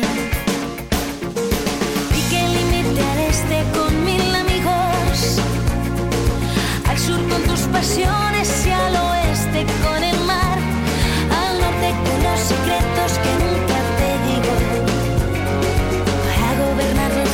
si los quieres conquistar. Si tú también lo sientes, si a ti también te apetece, no lo pienses, vámonos, ya somos dos. Porque no me das la mano, nos cogemos este barco, celebrando con un beso que hoy es hoy. Existe donde estemos tú y yo, que todo estará cerca, si cerca estamos los dos. Que nuestra patria existe donde estemos tú y yo, que todo estará cerca, vámonos. Me encantaría que nuestro país tuviera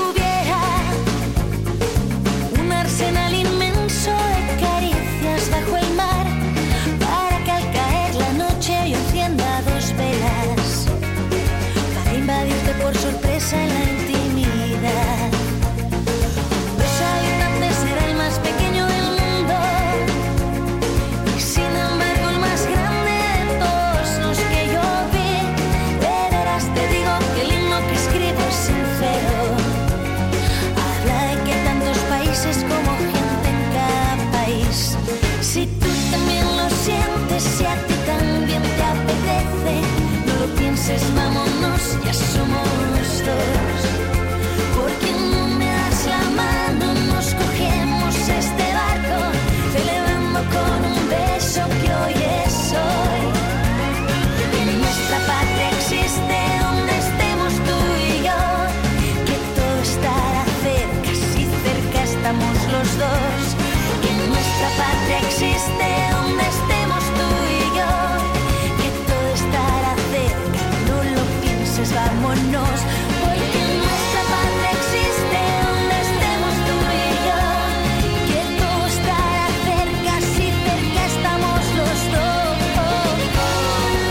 Vamos a ir despidiéndonos, llegando a las 11 horas y 59 minutos y agradeciéndonos como siempre vuestra compañía ahí al otro lado de la radio durante toda esta mañana de lunes eh, 15 de enero. Ahora, enseguida van a venir las eh, noticias, eh, nosotros volveremos a las eh, 2 y a las 3 de la tarde con toda la información y mañana a las 8 de la mañana estaremos aquí de nuevo acompañándonos el 92.9 en la sintonía de Vive Radio Soria. Hasta entonces, que paséis un feliz lunes 15 de enero, eso del día más triste de tal.